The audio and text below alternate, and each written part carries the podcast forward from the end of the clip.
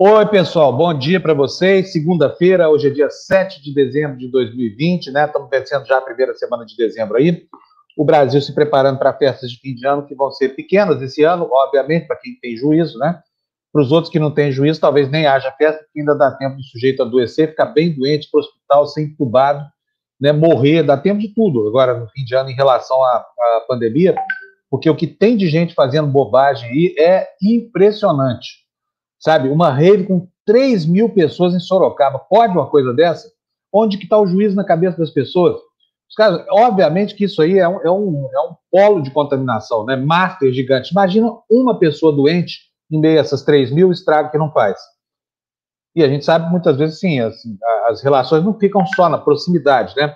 Rola um abraço, rola um beijo, o garoto fica com a garota, o garoto fica com o garoto, a garota fica com a... Enfim, a confusão danada que não pode acontecer num momento em que o mundo não tem um remédio contra a pandemia.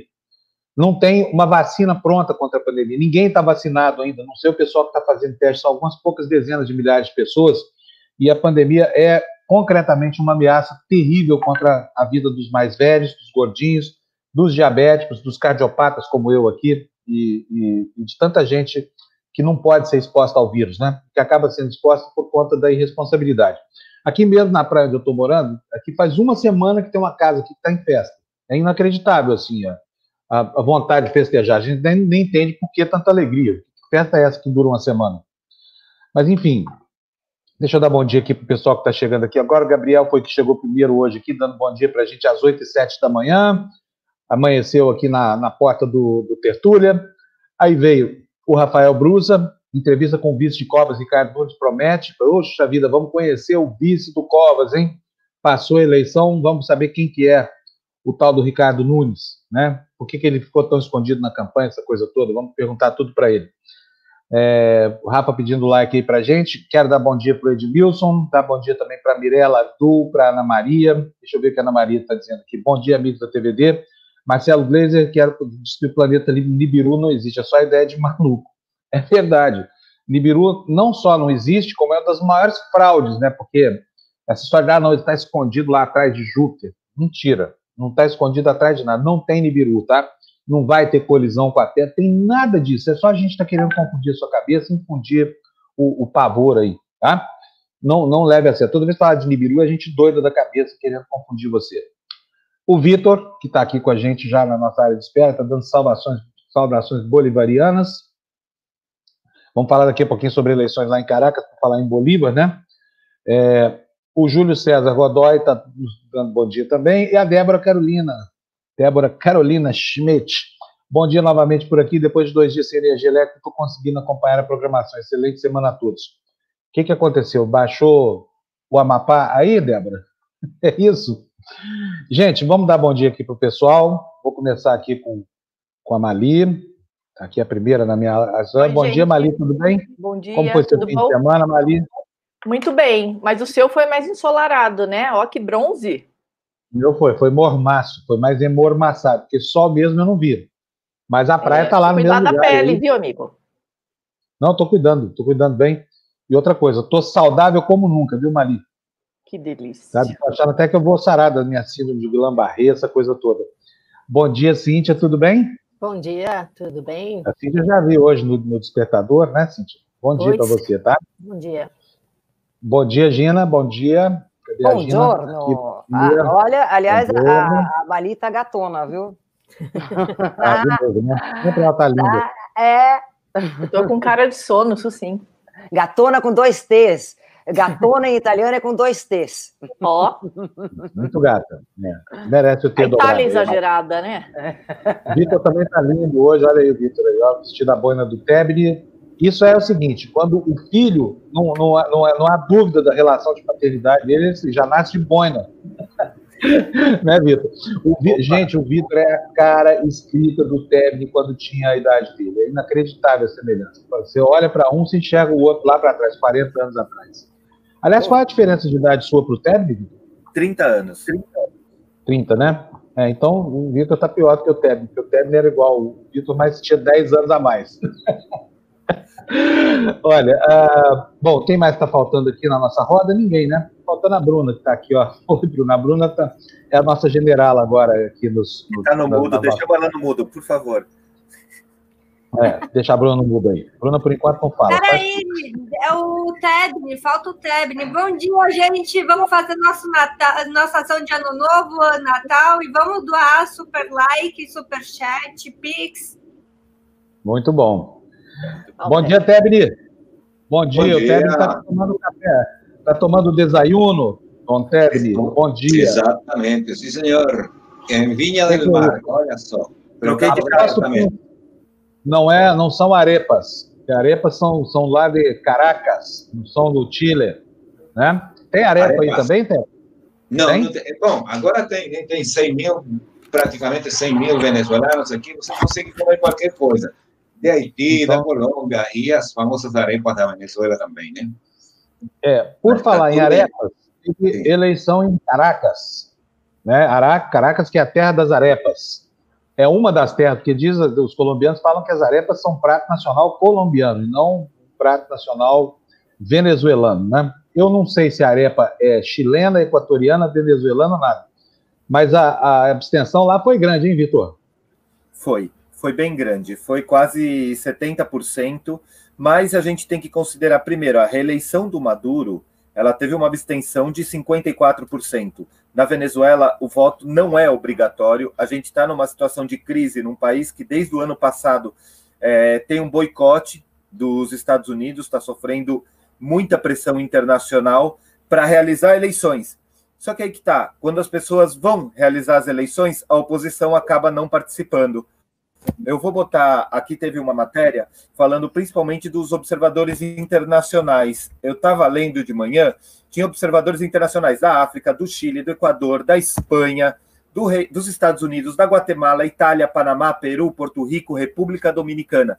Todos eles estavam acompanhando as eleições na Venezuela. E olha que estranho. Sim, teve uma abstenção muito grande, mas o Tebni pode falar do Chile. No Chile, a abstenção na última eleição que foi a eleição primária para escolher os candidatos das coligações para serem presidentes, é, para serem candidatos a governador e a prefeito, a abstenção foi de 95%. Então a gente está falando que uma abstenção de 70%, dadas as condições da Venezuela, dadas as condições de pandemia e dadas as condições econômicas do país, não é tão grande. O que temos que lamentar é que a oposição não quis participar. E é um problema porque dia 5 de outubro vão assumir os novos parlamentares e Guaidó e toda a oposição vão deixar de ser representantes do governo. Então, eles vão ter muitos problemas para continuarem com o seu apoio dos 60 países que reconheceram o governo Guaidó como presidente. Que, aliás, é uma fraude esse governo Guaidó. Eu, eu acho que a minha visão é muito crítica sobre a Venezuela. Eu acho que aquilo é uma ditadura clássica, né? Que faz eleições. Pensa, esse é um pensamento que varia. Tem gente que acha que não, que é uma, que é uma democracia. Eu não concordo com isso, mas essa é a minha opinião pessoal. Não quero impô-la a ninguém. Agora, é, o, o, o, problema é o seguinte também, né, Vitor? Porque quando a oposição participa e vence, o, o, Maduro inventa uma Assembleia Constituinte, né? Quer dizer, não tem muito, muito por onde uh, assim, essa participação de maneira efetiva se transformar em participação política, né? Exatamente, mas se você considerar que a oposição, nos caminhos que ela tem, nos, nos espaços que ela tem, ela não participa, então fica muito complicado você ter um processo democrático. A gente pode chamar de uma ditadura, mas é quase uma ditadura autoimposta, porque o, a oposição se recusa a participar de eleições. E o problema é. vai ficar bem mais grave agora, dia 5 de janeiro, hum. que é quando acaba, por exemplo, o mandato do Guaidó. Então ele vai deixar de ser parlamentar e provavelmente vão começar as pressões para ele renunciar, ou pelo menos deixar de falar que é presidente da Venezuela. É isso mesmo. Se eu não me engano, são 277 deputados, sem a oposição, todos serão governistas. Né? É o que vai acontecer. Mais uma distorção aí para deixar o processo, o processo é, mais suspeito ainda, né? Mas não Exato. há ainda denúncia de fraude, não há denúncia de nada disso, não, né, Vitor? Fora a recusa da oposição, não houve nenhum, nenhum fato a ser estranhado pelos observadores internacionais ou houve alguma denúncia de fraude, essa coisa toda? Não, o que eu vi verdade, é que, que a abstenção projetada ela foi, ela deve ter sido maior, porque tem uma agência é, projetando 18% só de participação popular, né? Pode ter sido muito maior a abstenção do que, que se esperava, né? Exatamente. A verdade é que pode ter sido bem maior a abstenção. A gente está falando de resultados preliminares com estimativa do governo de uma abstenção de 31%, na verdade 30,6%, mas não é tão. Vamos, gente, estamos numa pandemia. Estamos num país que está sofrendo muito. A Venezuela ela está numa situação caótica de vulnerabilidade social. As pessoas estão roubando petróleo para fazer gasolina em casa. Então não é não é simples. Então é, é a parte ruim é se você não participa do processo democrático é muito difícil você acusar fraude. É, é verdade mesmo. É verdade. Sem participação. Agora essa oposição venezuelana também é um traque, né? Sabe, pelo amor de Deus, uma, uma oposição que vai se fiar em Eduardo Bolsonaro e Ernesto Araújo para tentar uma empreitada militar para confrontar um regime que se segura pela força das armas, e os malucos da fronteira aqui do lado, né, é, é, emulsificando esse tipo de, de, de movimento golpista, colocando o Brasil para participar de algo que não é afeto às nossas discussões aqui, que é exatamente o que a gente tinha que fazer, é respeitar a soberania dos vizinhos cada qual com seus problemas, né? E nós aqui com os nossos. Imagina se a gente vai aceitar alguém aqui dando palpite. O, o presidente do Peru, ah, não, não, não gosto de Bolsonaro, não sei o que mais. Não, nós é que temos que resolver aqui dentro isso. Né? Olha, a gente pode não... lembrar, Fábio, a gente pode lembrar da eleição na Argentina, quando ganhou Alberto Fernandes, como o Bolsonaro se comportou e no final teve que reconhecer. Então, estamos é. falando de uma situação na qual o Brasil acaba se expondo principalmente com esses tweets do Ernesto Araújo que acabam sendo patéticos, porque não é o papel de um chanceler, e, e a gente fica, fica vivendo nesse mundo de. Não, eu não sei se falar de mundo de fantasia ou como vocês chamaram do planeta Nabiru. É, Nibiru. Nibiru. Nibiru. Vamos ver o Tebni aqui com informações lá do Chile. Tebni, e aí, como é que foi o fim de semana aí no Chile? Olha, eh, está sendo, né? Porque amanhã é feriado aqui. Tem uma celebração religiosa, Ascensão da Virgem, não sei para onde que ela acendeu, se era um grau, alguma coisa assim, mas dia 8 de dezembro é, é tradicional, as crianças fazem a sua primeira comunhão. Eu fiz há muitos anos, só que não fiz a segunda comunhão ainda, né? E essa história da Venezuela, ela, olha como é a coisa, né? O chanceler chileno falou que era fraudulenta, que era um fraude, antes de começar.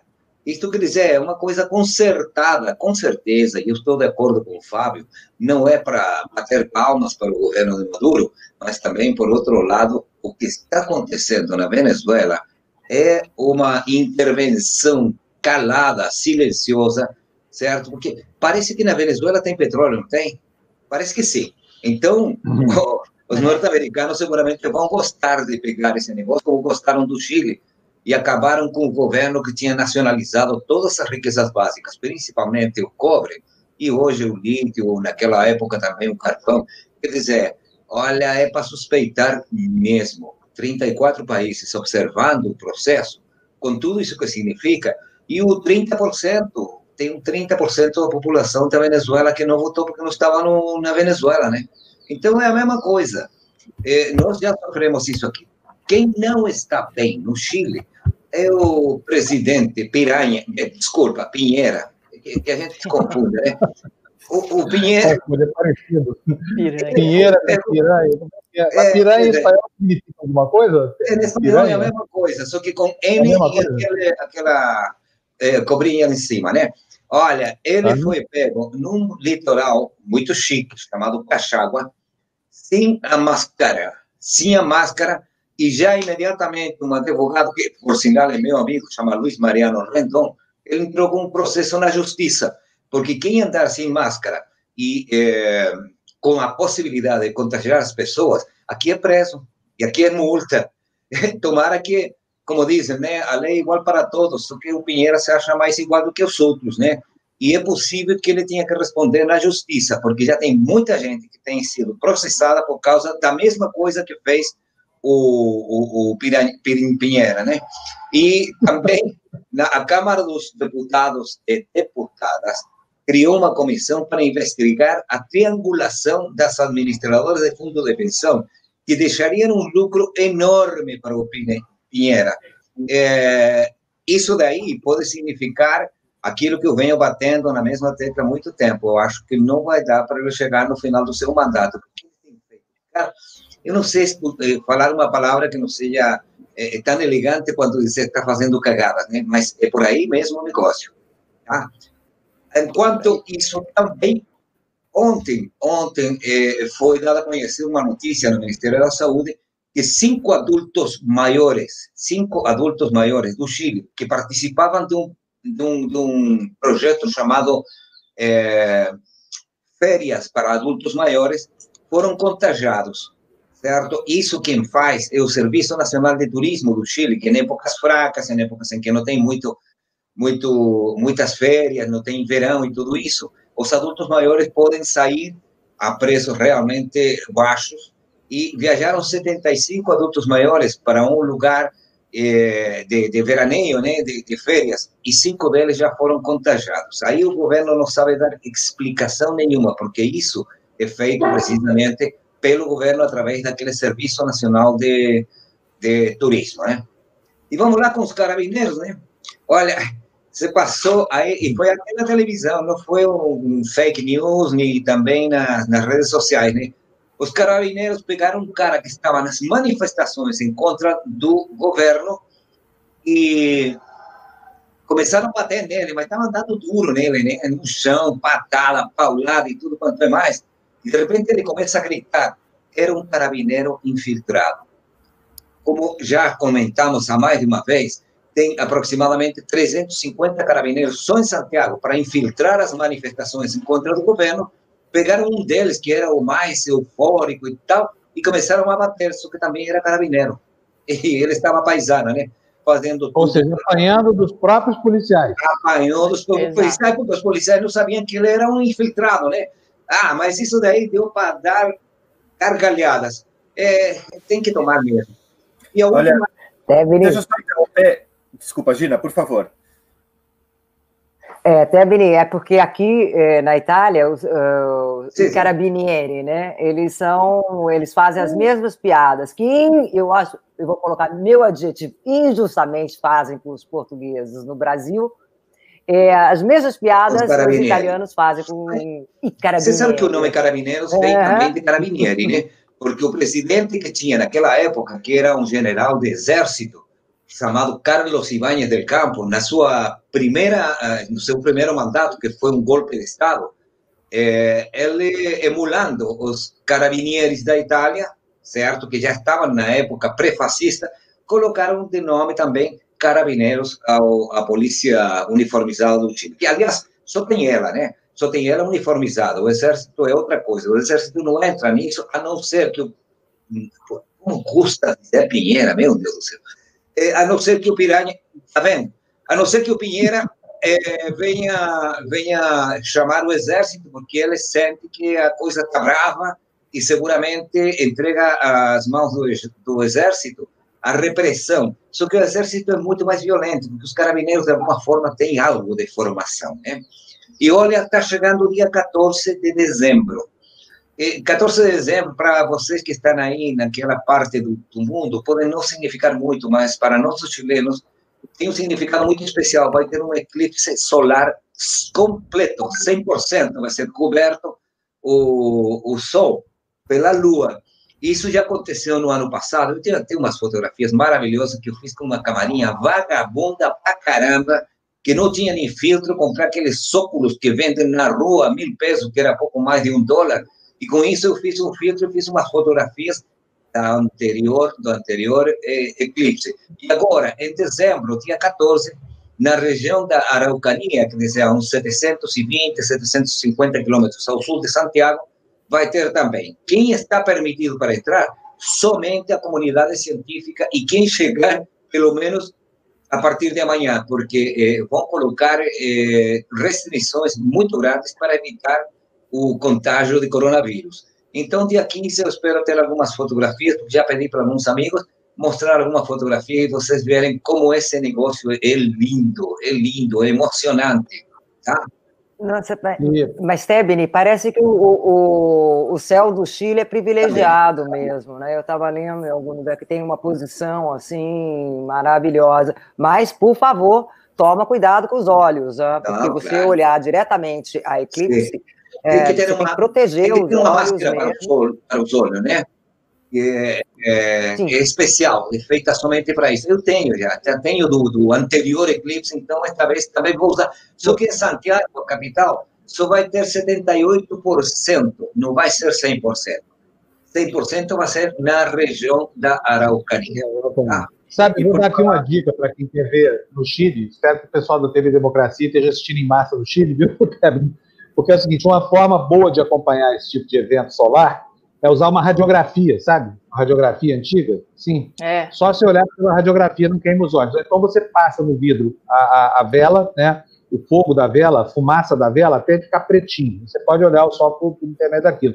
Não vai olhar diretamente, queima a retina e nunca mais se enxerga. Uma, uma, a mácula fica marcada lá, nunca mais se enxerga direito na vida.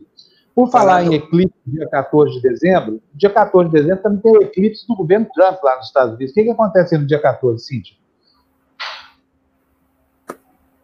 Olha, uh, o Vitor parece que tem mais duas notícias sobre a América Latina. Fala aí, Vitor. Deixa eu só falar, é um par de notícias talvez até menores. A primeira é que saiu um estudo da Universidade de Toronto, no Canadá, alertando que os distintos governos estão usando uma empresa de vigilância chamada Circles para fazer espionagem nos celulares dos cidadãos. Eles estão instalando um software é, espião dentro dos celulares. E adivinha quais países? México, Guatemala, Honduras, El Salvador, Equador, Peru e Chile, na América Latina. Então, aqui já está sabendo que, além de colocar policial infiltrado, eles também estão colocando é, software espião no celular das pessoas para vigiar as conversas. A gente está vivendo um processo que é uma saída, um fim de um governo totalmente impopular, totalmente inepto e incompetente, de um presidente que, quando saiu e pegaram ele fazendo selfie, ele postou uma foto de outro dia,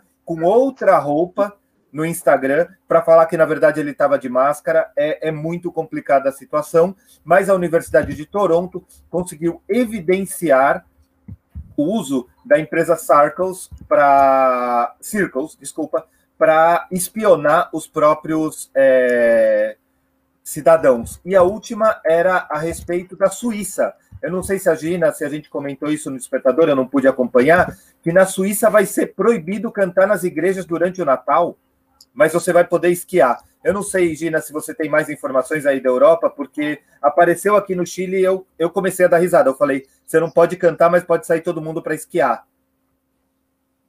É. a questão do, do, do, esquiar na, na Suíça está uma polêmica na Europa pelo seguinte: as estações de esqui, por exemplo, da, da Itália e, se eu não me engano, também da França, estão fechadas e na Suíça está aberta. Acontece que na Itália, por exemplo, são mais de 10 mil trabalhadores que, que no setor né, dos esquis. Então, não é só a questão. E também apareceram fotos uh, divulgadas nos telejornais também e nas redes sociais, mostrando aquela aglomeração. Você fala, bom, na pista de esqui, um tá não sei quantos metros do outro. Não, mas para chegar até a pista de esqui, né, você tem que pegar aquele teleférico e a, a aglomeração começa aí, começa aí, começa aí. Né? E além do que, as estações de esqui, obviamente, elas ficam numa cidadezinha ou próximas a uma cidadezinha. E quantas pessoas vão se aglomerar nessa cidadezinha? Em bares, restaurantes. Então, não é só a questão da estação de esqui, é a questão para chegar até uh, você poder esquiar. Então, essa polêmica com a Suíça tem, mas vamos lembrar que a Suíça não faz parte da União Europeia, né? Então, hum, né? É a, é a autonomia deles, né? Eles têm a OMS lá, poderiam recomendar alguma coisa, né? É, mas pelo menos pois eles é. não vão precisar cantar no Natal, né? Não vai ter Jingle Bell lá no Natal. É. Bom, é, é, é então, aqui...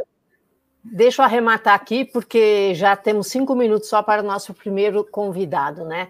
Uh, o Fábio chamou a atenção aí do dia 14, mas amanhã já tem uma data importante. Amanhã é a data limite para a certificação de todos os estados da, do resultado da eleição, né? Uh, então, a partir dessa data, uh, já teria, entre aspas, uma certeza de quem foi eleito. amanhã, 8 de dezembro. E no dia 14 é o dia em que os, uh, os componentes do, do colégio eleitoral colocam seus votos, né, que serão abertos na, em janeiro apenas uh, no Congresso. Então ainda tem um, uns diazinhos aí para a gente esperar, vamos ver o que, que acontece. eu queria só comentar uma coisa sobre a eleição aqui. Uh, todo mundo aí já avisei que tem uma eleição especial para senadores na Georgia, né? Do, duas vagas de senador sendo decididas no dia 5 de janeiro. Uh, mas tem uma informação interessante, né? Na Georgia vivem 150 mil índios americanos, dos quais 100 mil têm idade para votar. O problema é que ali só 15 mil índios americanos têm título de eleitor. Eles têm muita dificuldade para conseguir uh, o registro de eleitor por causa de, uh, de endereço, né? Uh, muitos vivem em ocas, em, em, lugares onde não tem, não tem número, de, número de, da, da, rua, não tem número da casa, então é complicado para eles se registrarem. Por que, que isso é importante? Porque no Arizona, o Biden venceu no estado por 10.500 votos, Porém, uh, ah, 30 mil desses votos vieram de índios americanos. Então, ninguém fala da, das, da, das populações indígenas nos Estados Unidos decidindo eleição, mas é importante também a participação deles, né? Um, olha, eu, para terminar, um, uma coisa que ficou aí do despertador, que eu gostaria de, de de explicar, né? Uh, as crianças não vão tomar vacina de Covid, tá? As vacinas que foram testadas ainda não foram testadas em crianças. É, a única vacina que já começou algum teste com crianças é a da Pfizer, e mesmo assim, na faixa etária de 12 anos para cima. Então, as crianças não serão vacinadas tão cedo aí para Covid. E a segunda coisa, é, isso, Fábio. Isso é para. Porque a Cíntia está falando isso, nós precisamos reparar que a informação que a gente deu no despertador estava errada a gente desejando que as crianças fossem, é, estivessem entre os primeiros a ser vacinados, para que a abertura da escola não servisse como elemento de disseminação do vírus. Mas a City tem toda a razão, não tem criança nessa história. O que não invalida né, o pedido para que os educadores sejam sim vacinados. Claro. Porque, afinal de contas, né, eles, eles são um grupo absolutamente exposto. Né? E olha, e tem uma notícia lá de Nova York hoje, né? Nova York, por exemplo, está reabrindo as escolas, as escolas elementares, né, Cíntia? E, e, o pau está quebrando lá, quer dizer, olha que coisa mais insensata isso, né? Como é que Eu vão resolver isso? É assim, sabe? Tem um lobby enorme para que todas as escolas reabram. Os, os médicos falam e os psicólogos falam que não é bom para as crianças. Existem, de fato, estudos uh, dizendo que as crianças, especialmente as mais pobres, as mais vulneráveis, estão ficando para trás na coisa da educação, porque não conseguem acompanhar a aula online, essa coisa toda. Mas eu, eu vou dizer o seguinte: né, a gente está tão perto de uma vacina, pelo menos para os professores, não dá para esperar mais dois meses, né? É, porque, na verdade, veja o que está acontecendo já com os enfermeiros e os médicos morrendo aqui em número recorde, eh, recorde, né? Fala em português, recorde. E sabe, os professores vão morrer também. É cheio de professor com mais de 50, de 60 anos aqui, né? As pessoas aqui se aposentam com 70 anos. É cheio de professor idoso nas escolas. Então, é, isso é um problema, porque reabrindo a escola, o professor tem que trabalhar, né? Então, poderiam sim esperar a vacina. É, olha, uh, o outro aspecto que a gente falou hoje de manhã, Fábio, que a gente tem que bater um pouquinho, você estava assim, abismado, né? Como assim que os americanos uh, têm todas essas crenças e, e, que não são. É uma, é uma, é uma, é uma população tão uh, bem educada, né? Tanta, tanta educação, mas olha, eu fui ler ali um tweet do, do Bernie Sanders, escreveu assim: olha. Uh, metade da população americana vive dependendo de todo o salário que recebe no mês. Metade da população vive de salário a salário. 500 mil vivem nas ruas, 500 mil vivem nas ruas, 92 milhões não têm seguro saúde ou têm seguro de saúde muito limitado.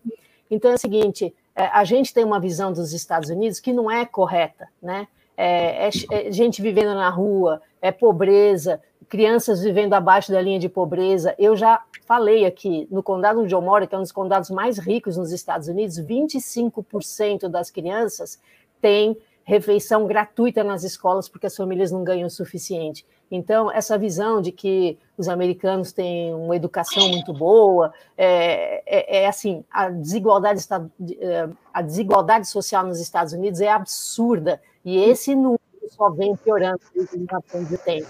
Está chegando assim a níveis insuportáveis. Então, a gente não pode ter essa, essa visão uh, cor-de-rosa dos Estados Unidos, e que a, a, gente não pode ficar surpreso que, que, o, que o Trump tenha todos esses votos que tem porque além do fundamentalismo religioso, tem todo um problema das pessoas conseguirem até uh, frequentarem a escola, né? E a desigualdade social muito grande.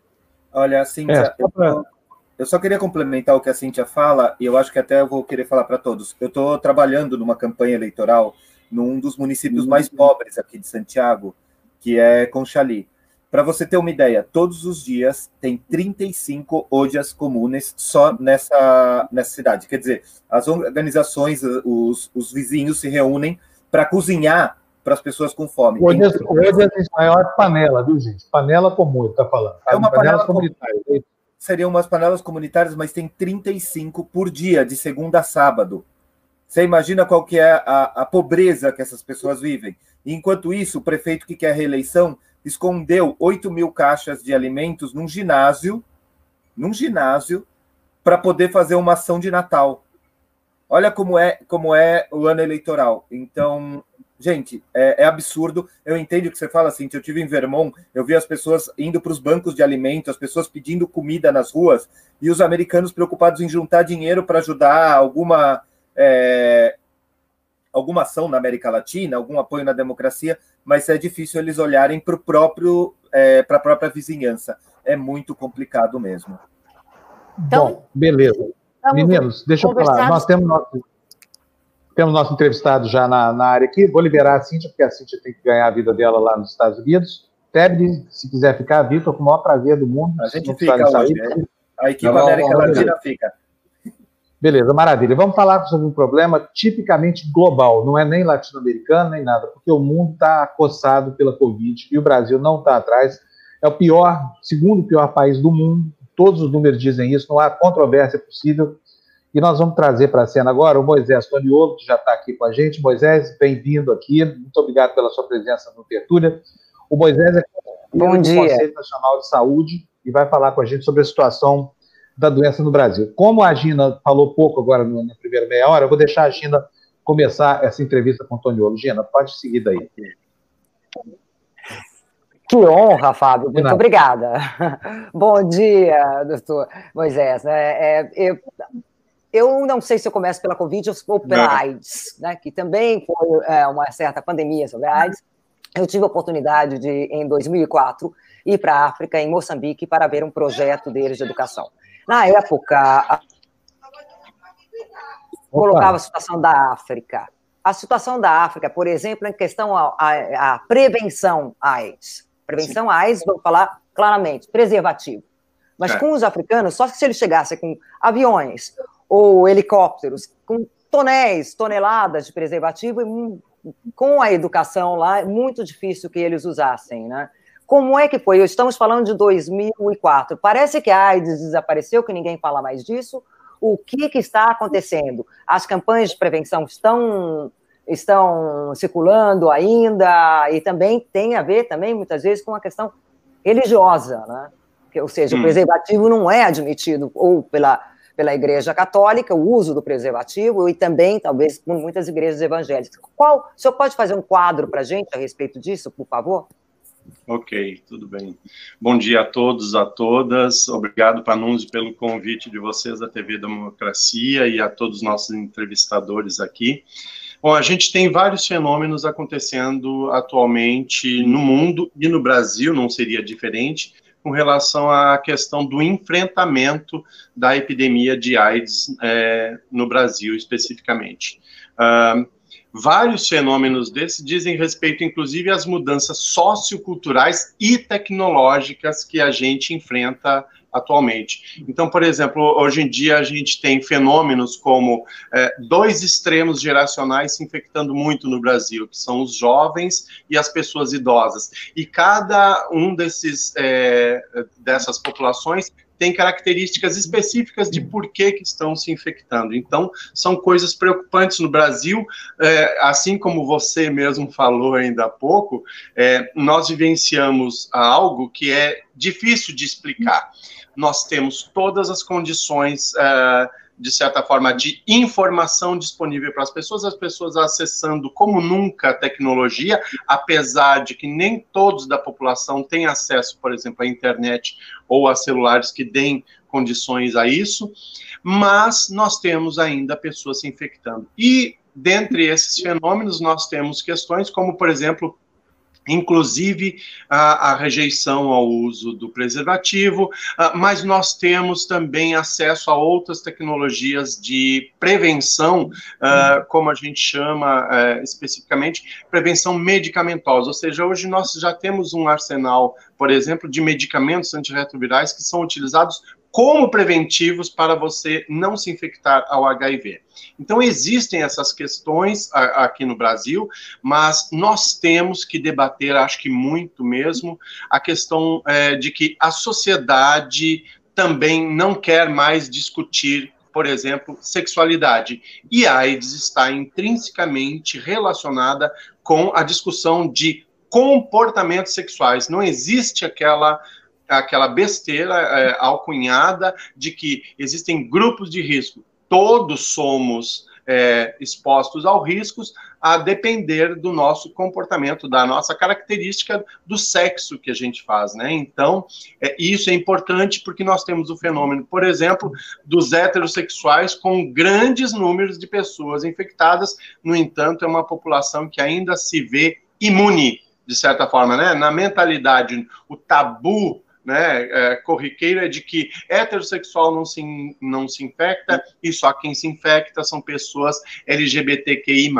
Então, essas são coisas que a gente precisa trazer para a discussão, fora que a epidemia foi banalizada nos últimos tempos, porque nós já temos tratamento, tratamento não é cura, tratamento não salva vidas. Inevitavelmente, uma pessoa que faça tratamento algum dia irá morrer de AIDS, porque os, os é, medicamentos podem falhar em algum momento, o vírus é muito mutante. Então, temos várias coisas para debater nesse cenário aí sobre a AIDS, não só aqui no Brasil, como no mundo inteiro. Quem Doutor, pergunta? Eu queria fazer uma pergunta. O que está fazendo o Estado, através, através do Ministério da Saúde, certo, a respeito do, do sangue? Porque, vamos lembrar, né, o Enfil e seus dois irmãos Quer dizer, os três faleceram de AIDS sem ter eh, relações sexuais que poderiam ser de risco, né? Era só pela transfusão de sangue. Como está sendo feito agora isso aí? Porque aqui no Chile é um país moralista pra caramba, meu amigo.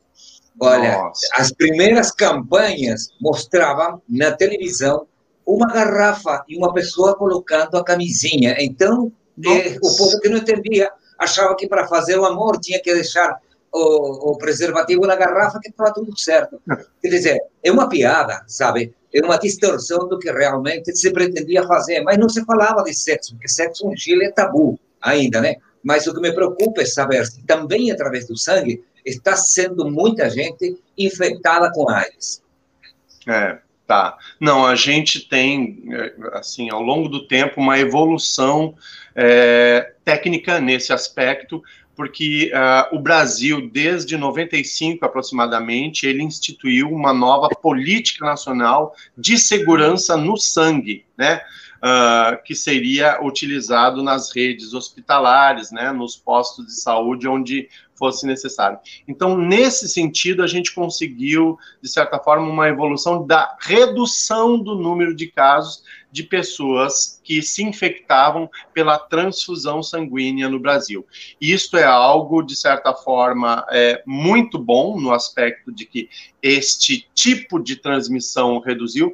No entanto, eu me lembro que há uns dois, uh, uns dois anos atrás, a gente ouviu falar de casos de pessoas que se infectaram mesmo na, na transfusão. São casos raros agora. Uh, o que nós temos que ver é como está também o monitoramento da rede, uh, de, de certa forma, de unidades que trabalham com sangue no Brasil. A maior parte da rede é pública, uh, tudo financiada, de certa forma, pelo SUS, inclusive rede é, privada conveniada, contratada para ajudar na rede pública. Então, nós temos, de certa forma, todas essas unidades que deveriam cumprir com leis de biossegurança, né, com é, normativas de biossegurança para evitar esse tipo de contágio. Eu creio que a gente evoluiu muito. No entanto, não estamos, de certa forma, imunes de acontecer ainda alguns casos, por exemplo, numa emergência que se possa,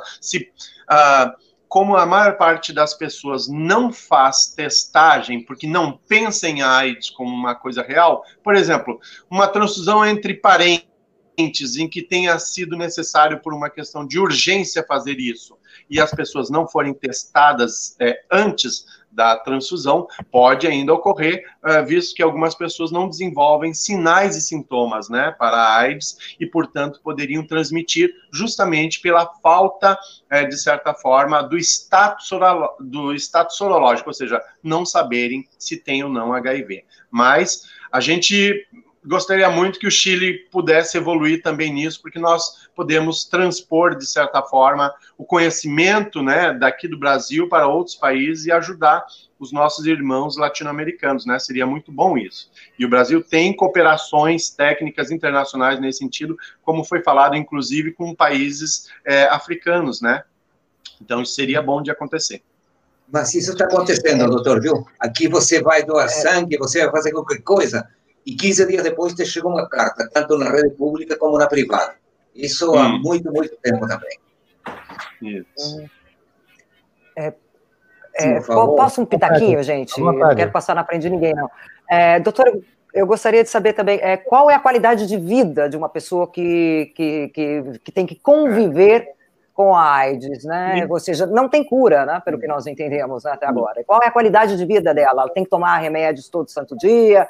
Qual é a qualidade? Bom, a qualidade de vida de uma pessoa vivendo com HIV/AIDS, se nós fôssemos atentar somente para o aspecto, uh, de certa forma, da tomada de medicamentos antirretrovirais, né, o famoso coquetel para a AIDS, eu creio que a gente conseguiu evoluir muito ao longo do tempo. Só para vocês terem uma ideia, eu tenho em torno de 24 a 23 anos com a sorologia positiva. Ah, ah, por favor, não precisam me chamar de doutor, eu sou apenas professor, sou aposentado, é, funcionário público aqui da Bahia. Ah, então, assim, eu tenho 24 anos, provavelmente, é, que eu me infectei pelo HIV e há 21 anos eu tomo os medicamentos antirretrovirais. O que, que acontece com a minha vida? Lá na época, em 99, quando eu comecei a tomar os medicamentos, eu tomava, por exemplo, 22 comprimidos ao dia. Era comprimido. É, como é que eu vou dizer? Alguns com alimento, outros em jejum. Era medicamento de 8 em 8 horas, era medicamento de 12 em 12 horas. Hoje em dia, só para vocês terem uma ideia, nós, nós temos medicamentos com muito menos efeitos colaterais do que naquela época, e olha que né, já se passaram, é, de certa forma, 21 anos. Uh, há uma evolução científica dos medicamentos para não terem tantos, é, de certa forma, efeitos colaterais nem efeitos adversos. Uh, existe também o fato de que os medicamentos passam a ter, por exemplo, doses que uh, o medicamento sobrevive à sua vida ativa durante 24 horas, o que permite o manejo mais tranquilo para qualquer pessoa é, na, na tomada do medicamento. Só que isto não impede vários outros fatores de trazerem uma qualidade de vida para as pessoas vivendo com HIV/AIDS, né? Que é essa terminologia que a gente adota hoje em dia. É, o fato é que, é, de acordo com as questões é, socioeconômicas de uma pessoa, é, para a tomada de medicamento, várias coisas podem influenciar negativamente. Mas, em termos gerais, a qualidade de vida, e a gente, antigamente a gente diz, uh, dizia assim, uh, qual seria o tempo de vida de uma pessoa né, com HIV ou AIDS. Uh, e a gente sabe que isso mudou muito ao longo do tempo. Nós tínhamos a possibilidade antes de até uh, 20, uh, antigamente eram seis meses, se dava se dava um diagnóstico de HIV, é, dizia assim, oh, você tem seis meses e você pode morrer, é, era incrível. uh, depois foi mudando para 28 meses, depois passou para 58. Hoje em dia a gente sabe que a expectativa de vida de uma pessoa vivendo com HIV/AIDS pode ser normal, igual a uma pessoa que não tenha o HIV. Então, isso é uma evolução científica muito grande e que permite, inclusive, para além da questão da qualidade de vida, um outro aspecto muito interessante que é os medicamentos antirretrovirais, eles não permitem, se a pessoa estiver tomando, né, com adesão é, completa, uh, há mais de seis meses com carga viral indetectável, a pessoa não transmite o vírus HIV para suas parcerias sexuais, e isso é algo é, muito importante de que a gente possa também falar para a sociedade e os estudos partner que aconteceram inicialmente aqui no Brasil e em diversos lugares do mundo demonstram isso em consensos até adotados pela Organização Mundial de Saúde, né? Então, a qualidade de vida de certa forma é algo importante para a nossa população e mostrar também de que a gente não é mais aqueles sujeitos contaminantes, aqueles sujeitos perigosos como as pessoas achavam, né? Consideravam a gente é, lá na década de 80 e 90. Muito bom. Deixa. Olha, eu, eu quero lembrar aqui, quando eu estava começando a minha, a minha carreira, o Tebni e eu ainda estávamos estudando lá na Casta Livre, começando com jornalismo, a, a AIDS surge como, como um, um, um, advento assim, do, quase que do campo da moral. É, por quê? Porque ela era conhecida como câncer gay, né? Ela estava cheia de estigmas, as pessoas diziam que aquilo era uma praga que se abatia sobre um comportamento insidioso, amoral da sociedade, essa coisa toda, e, e isso vem mudando rapidamente com o tempo. É, nas comunidades é, onde a, a, doença era mais insidiosa, que é a comunidade LGBT, especialmente entre os homossexuais masculinos, houve inicialmente uma grande resistência à mudança de técnica. Por quê? Porque é, é uma geração, nos anos 80, que vinha embalada pelo sonho da liberação sexual de 68, essa coisa toda, pela afirmação das minorias. Então, foi um período muito, muito complicado. E havia alguns comportamentos, Toniolo, você vai se lembrar disso.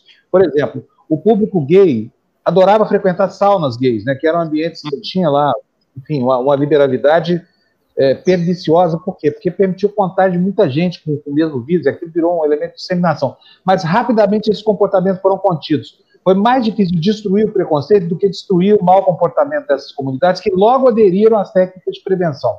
Aí hoje a gente está vendo aí festas de 3 mil pessoas em Sorocaba, com o público-alvo da Covid reunido nessas, nessas, nessas festividades aí, sem nenhuma responsabilidade social, sem nenhuma responsabilidade individual. Eu queria saber como é que vocês veem isso lá no Conselho Nacional de Saúde, por que, que o comportamento da, da comunidade hoje diante do coronavírus é tão diferente do comportamento perante vírus da AIDS, que, inclusive, só para lembrar, é um vírus também e jamais foi possível encontrar vacina para ele. Não há vacina é. para AIDS.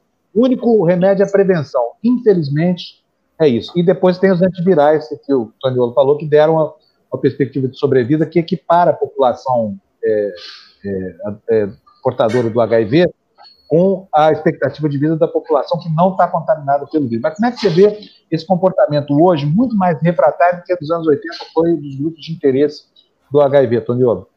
É.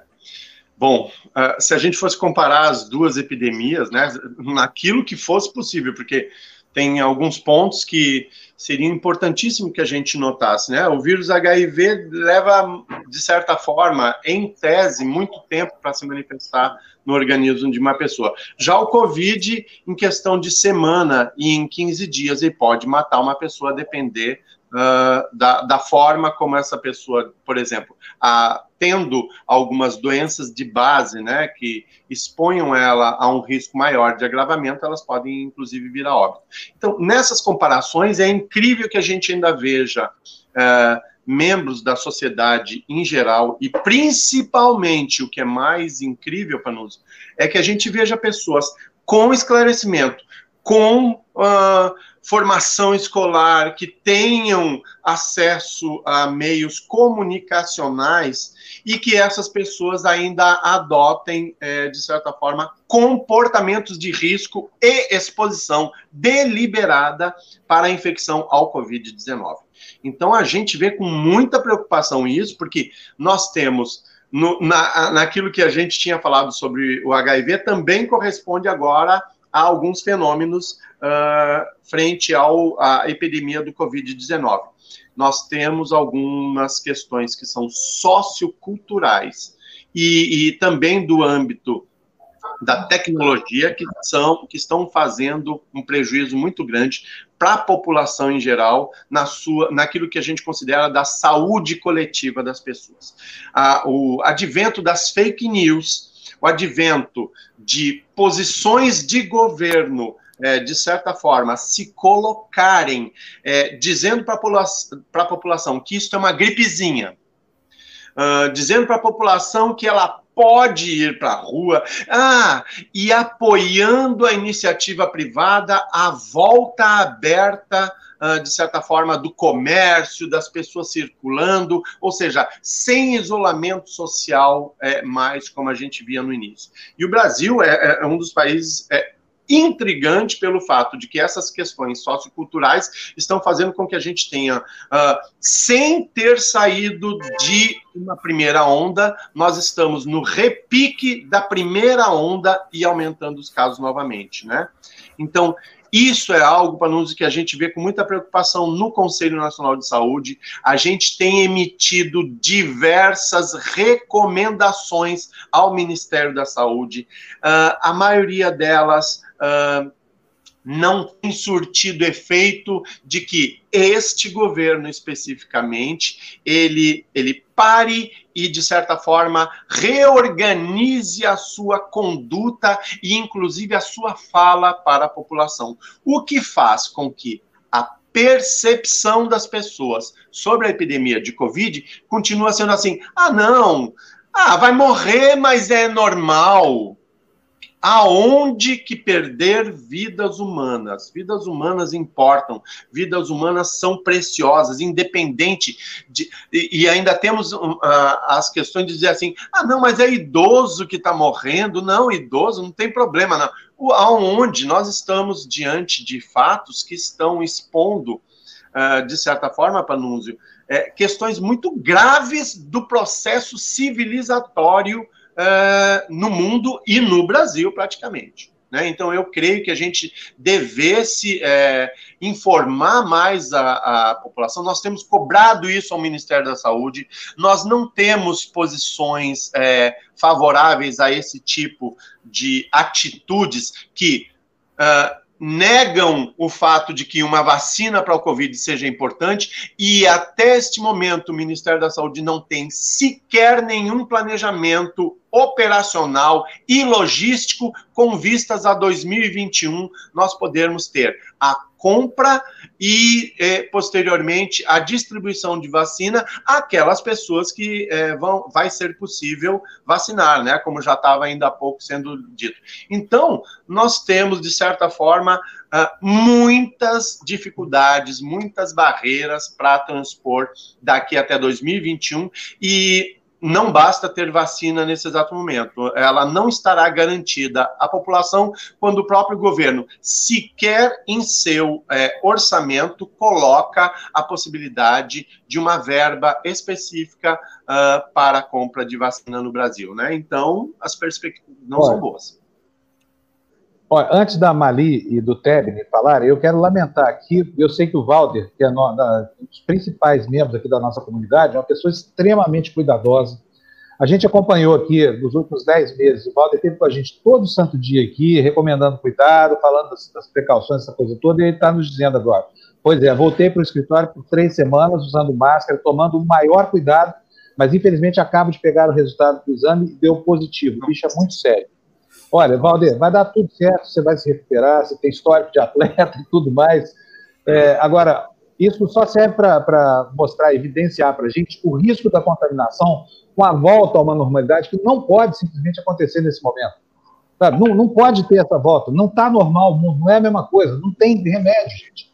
Sabe? Não tem, a, a, a vacina é o que vai nos redimir dessa doença, mas ela vai levar um ano ainda para chegar para todo mundo. Então, Toniolo, qual é a orientação para as pessoas não passarem de novo por isso involuntariamente e a despeito de todo o cuidado, o Valder da nossa comunidade aqui acabou contraindo a doença. Como é que as pessoas se livram disso?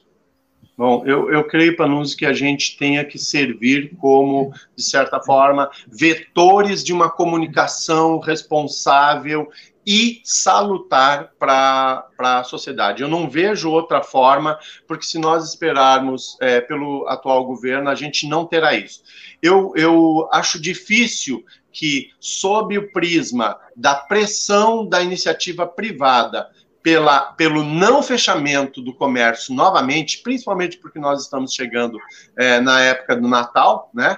Nós tivemos pressão anteriormente lá é, em agosto e setembro para que reabrisse tudo, mas neste momento eu creio que seja importantíssimo que a gente diga para as pessoas: quem mais está se infectando nesse exato momento são jovens, uh, são adolescentes e, e também pessoas que não acreditam ainda que esta epidemia exista. Tem pessoas neste nível uh, na sociedade que acreditam em tudo que lhes é dito, e principalmente porque as fake news são muito boas para desconstruir a informação de relevância pública para a saúde das pessoas. Nós acreditamos, como Conselho Nacional de Saúde, que a gente precisa fazer é, educação em saúde, ou seja, falar de promoção da saúde, falar de prevenção, falar de que é importante a gente se prevenir antes do que remediar, porque com esta nova epidemia, a gente sequer tem remédios aprovados para ela. Nós estamos adaptando terapias e ainda, diga-se de passagem, é, com pessoas do governo tentando instituir, por exemplo, cloroquina e hidroxicloroquina ainda, ou medicamento para verminose, como se fossem medicamentos é, possíveis de curar o Covid-19. Então, nós temos todas essas questões. Eu gostaria muito de que as pessoas pudessem acessar as informações corretas, fidedignas, que a gente tem, por exemplo, em diversas instituições da sociedade civil, em organismos de classe trabalhadora, uh, principalmente da saúde, e o próprio site do Conselho Nacional, para que elas vissem as nossas recomendações, as nossas orientações, eh, para que as pessoas pudessem também mudar a sua percepção. Essa semana eu também tive duas pessoas da minha família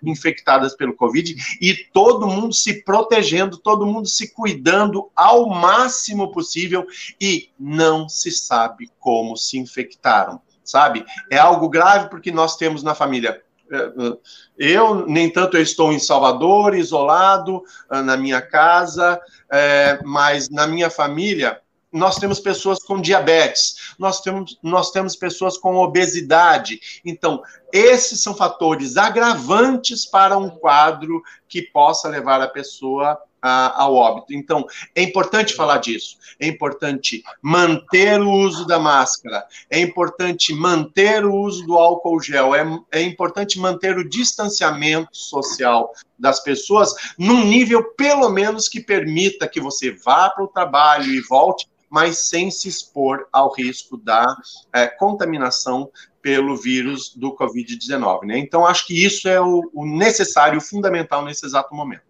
Moisés, Bom, eu... nós vamos ter que encerrar a entrevista agora, porque nós já temos outro entrevistado esperando aqui, mas a, a gente começa de novo. Mali e Vitor começam na outra, porque não falaram agora, né? A Mali caiu a transmissão dela aqui, atrapalhou a gente, mas eu quero agradecer muito o Moisés Toniolo, que deu uma entrevista excelente para a gente, muitas orientações muito boas. Gente, vamos prestar atenção nisso, sabe? Não, não é hora de duvidar da ciência, não, sabe? Não adianta apelar para o bispo, para o pastor, para o Bolsonaro, eles não podem fazer nada por você além de te confundir, sabe? Fica na sua, fica em casa, mais um pouquinho só, faltando aí alguns poucos meses, dependendo da sua idade, você vai chegar. Se for o Teb e eu, por exemplo, nós vamos estar lá no começo da fila. Hein, Teb? e, também. É, vamos sim, temos direito. Quer dizer, eu não tenho ainda porque eu não tenho 60, mas eu quero que quem tem 75 vá para a fila antes de mim. Sabe? Porque o risco é muito maior. E depois que vão os profissionais de saúde, e que vão aqueles todos que têm o, o, o risco da contaminação, que podem servir como vetores da disseminação dessa doença, que eles vão primeiro. Não é promotor de justiça, não, gente? O promotor Também de justiça tem que ficar na dele aqui, lá no fim da fila, tudo jovem, saudável, ganha bem, né, Antônio? Acabar com esse furor aí em torno Agora de furar a fila, pelo amor de Deus, né? Nossa. Toniolo, um abração para você, muito obrigado. Obrigado. Obrigado. Passo de vocês para um abraço, um abraços para vocês todos. Se cuidem, fiquem vivos para continuar colaborando com essa comunicação maravilhosa que a TV Democracia sempre faz. Muito obrigado, viu? Um bom dia. Obrigado, Toniolo. Obrigado, nosso, obrigado pelo elogio. Gente Fabio, do céu, fica vamos só agradecer o Ed Luz, que mandou um super sticker para gente. Antes Vai lá, cadê o. Muito obrigada, Ed Luz. Olha, o nome é lindo, né? O nome é lindo. É de luz mesmo, iluminadamente. Ed, obrigada é, mesmo. É, todo dia o Ed Luz ilumina o nosso caixa aqui. Muito obrigado, Ed. Obrigadíssimo mesmo. Você não sabe a importância desse pequeno gesto de desprendimento seu, é o gesto diário. Agora, eu ia colocar na Gente, as coisas estão acontecendo de surpresa. O professor Alessandro Azoni, advogado, está aqui com a gente já no, no, no, na, nossa, na nossa tela inicial aqui. É, professor, bem-vindo aqui, muito obrigado por ter aceitado participar da nossa entrevista, tá? É, bom, obrigado vocês. É, é, bom, vamos começar logo a falar. O Brasil tem desde 1983 um programa chamado PROCON. Vocês já ouviram falar nessa sigla, mas talvez muita gente não, não ligue o nome à pessoa, vai para dizer assim. O PROCON é aquele programa em que o país se comprometeu a reduzir paulatinamente a, a emissão de combustíveis pelos carros, né? E aí isso primeiro, lá para trás, é, é, provocou a instalação de um cano de escapamento com um catalisador que faz um efeito melhor, depois sacramentou a mistura de álcool da gasolina, e depois a retirada de chuva, e aí foi, foi andando devagarzinho. Aí chega agora, 2020, lá vem as montadoras e dizer, opa, pandemia, queremos três anos de atraso a mais para se enquadrar nas regras que deveriam estar começando agora. E eu, o professor Alessandro, está aqui para explicar para a gente o que está acontecendo, o que, que esse povo quer mais tempo para fazer um negócio, que o mundo já está lá na frente. Nós estamos aqui atrás, professor. Que diabo de coisa é que está acontecendo com o nosso Proconde? É, primeiramente, obrigado pela TV Democracia de estar com vocês, Fábio, e a todos os componentes, mas realmente é como você coloca, é uma situação é, até difícil né, de, de, de, fazer uma defesa, até como advogado, fazer uma defesa para da, da Fábio nesse sentido, ela acaba sendo completamente absurda. Você usar que o fato da pandemia é, possibilitou que as linhas de, pro, de produção é, parassem, é, que as vendas diminuíssem, para você é, atrasar, postergar um, um, uma resolução que já deveria estar entrando em 2022, os projetos, né, os projetos já, está, já têm que estar sendo aprovados e já tem que estar na linha de fabricação, para 2023 já os carros já estarem à venda. Né? Então, quer dizer, é uma explicação que ela acaba não tendo muito fundamento. Se nós colocarmos é, uma análise, um, um, uma lupa um pouco maior nesse sentido, nós vamos ver que esse é, é a fase chamada Euro 6, né? Tanto que a resolução Condama 490 de 2012, ela é a íntegra da Euro 6. A Euro 6 ela foi implantada nos Estados Unidos em 2010 e na Europa em 2012 e no Chile, que é o nosso vizinho, em 2016.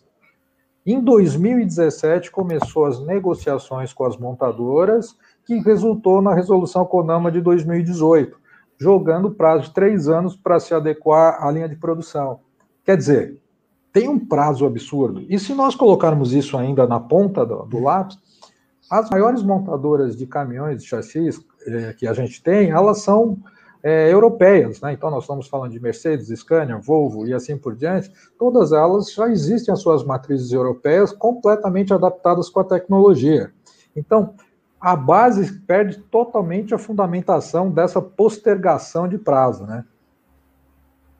Pois é. Agora deixa eu passar para a Mali aqui, porque a Mali não conseguiu é, não, perguntar. É... Mali, é, eu tenho uma dúvida, Alessandro, que é o seguinte: a gente já tem países é, dando um prazo é, para suas montadoras, para suas fábricas, é, começarem a, a, a, a, ter projetos de carro sem queima de combustível fóssil, tá? Isso aí posto, daqui dois, três anos, o Japão é um, a Holanda também quer isso, a, uma boa parte da, da, da Europa diz que os combustíveis fósseis têm que estar fora dos nossos veículos.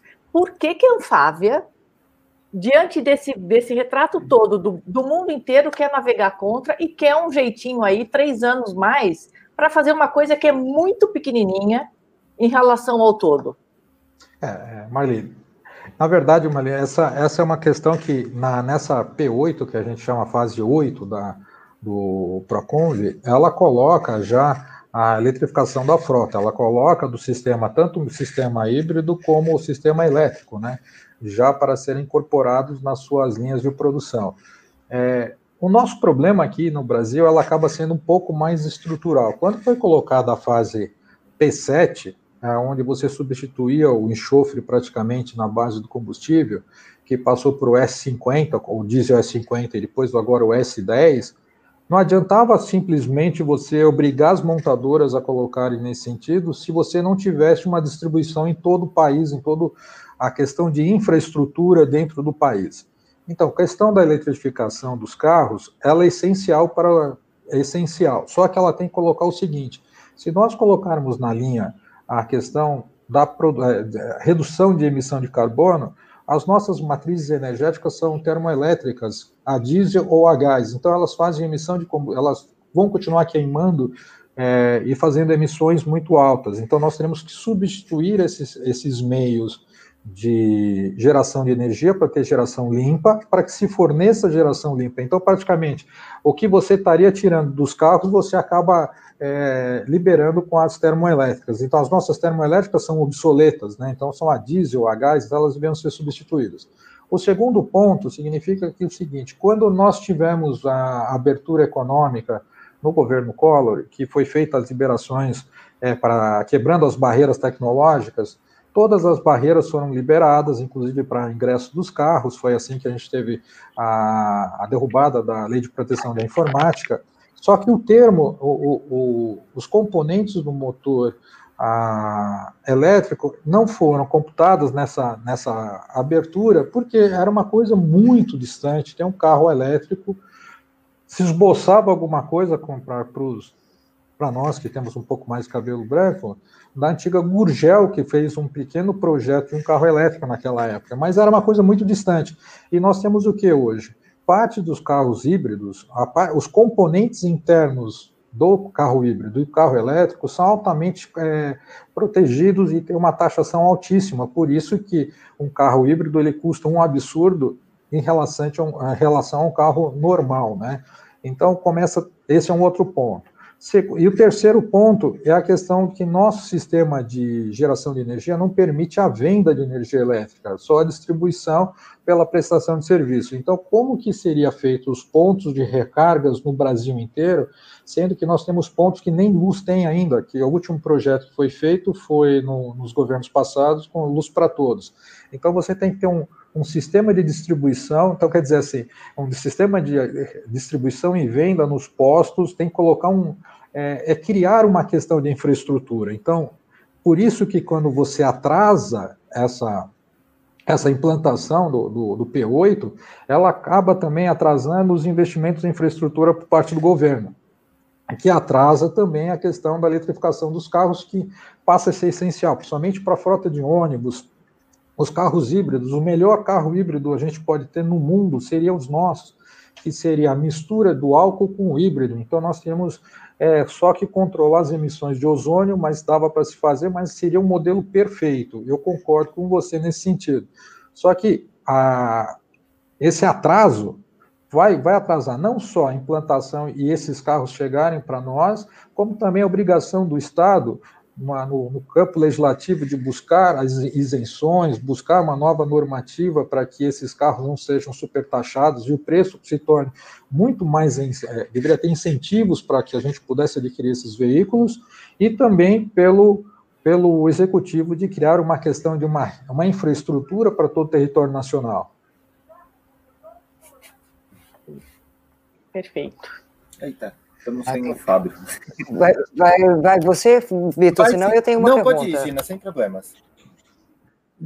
É, bom, a respeito, pelo que eu estava lendo aqui, inclusive a Volvo está envolvida com, com, com essa questão, né? Ah, mas a minha pergunta é, é, é, é uma outra, em relação a, ao que tanto se falou do, do álcool, que o álcool polui menos, uh, que as partículas, né? É, seriam menos, menos graves, assim. Como é que é essa questão do álcool mesmo? Ele polui menos Sim isso? É verdade? Sim e não. A questão de material particulado, realmente, ele tem uma emissão muito baixa, mas ele tem uma, uma emissão de ozônio que ela se torna muito grave. Então, é, se as montadoras né, e, a, e a geração dos motores não forem investidos nesse sentido, cada vez que o, que o Procon avançar, pode ser que é, o próprio a, redução, né, esse P9, por exemplo, pode ser que um, quando surgir um P9 seja a extinção completa dos carros a álcool por causa da sua alta emissão de ozônio. Então, é, realmente, ele, ele, ele tem o lado bom e o lado ruim. É, porque mesmo nos carros a diesel, quando nós temos a emissão de óxido de nitrogênio, ele se converte em ozônio. Então, o problema é você retirar o ozônio. Então, quando você tem uma massa muito grande é, de veículos usando álcool, nós temos na superfície da cidade uma, uma, uma, uma concentração de ozônio muito grande. Então, é, apesar que os, os carros é, mais modernos, eles têm um sistema de controle de oxigênio na ponta dos escapamentos, que fazem essa conversão e fazem uma redução dessas emissões. Mas ele tem um lado bom, que é a questão do material particulado fino, ele não faz essa emissão, mas em compensação ele polui é, com a questão do, do ozônio, né?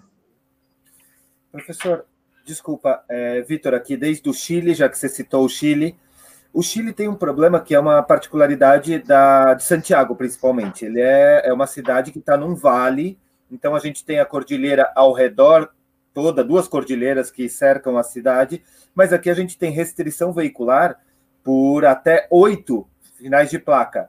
É, uma das coisas que fez o governo anterior, que era um governo da Bachelet, foi é, investir muito em transporte público. Então, no Chile, aqui você tem tipo um bilhete único, como tem em São Paulo, que você consegue pegar um metrô, um ônibus. Mas, por exemplo, que eu demoraria duas horas de ônibus, eu faço em meia hora numa rede de metrô que é feita até com os trens, eles têm é, pneus de borracha para não fazer barulho.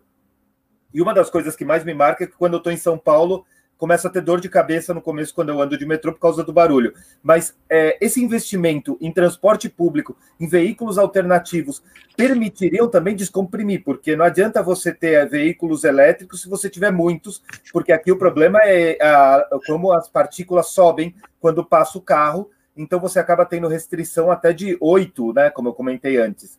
Como é que o senhor vê esse tipo de investimento como uma alternativa até para a indústria automobilística para ter veículos melhores, ou seja, menos veículos que transportem mais gente?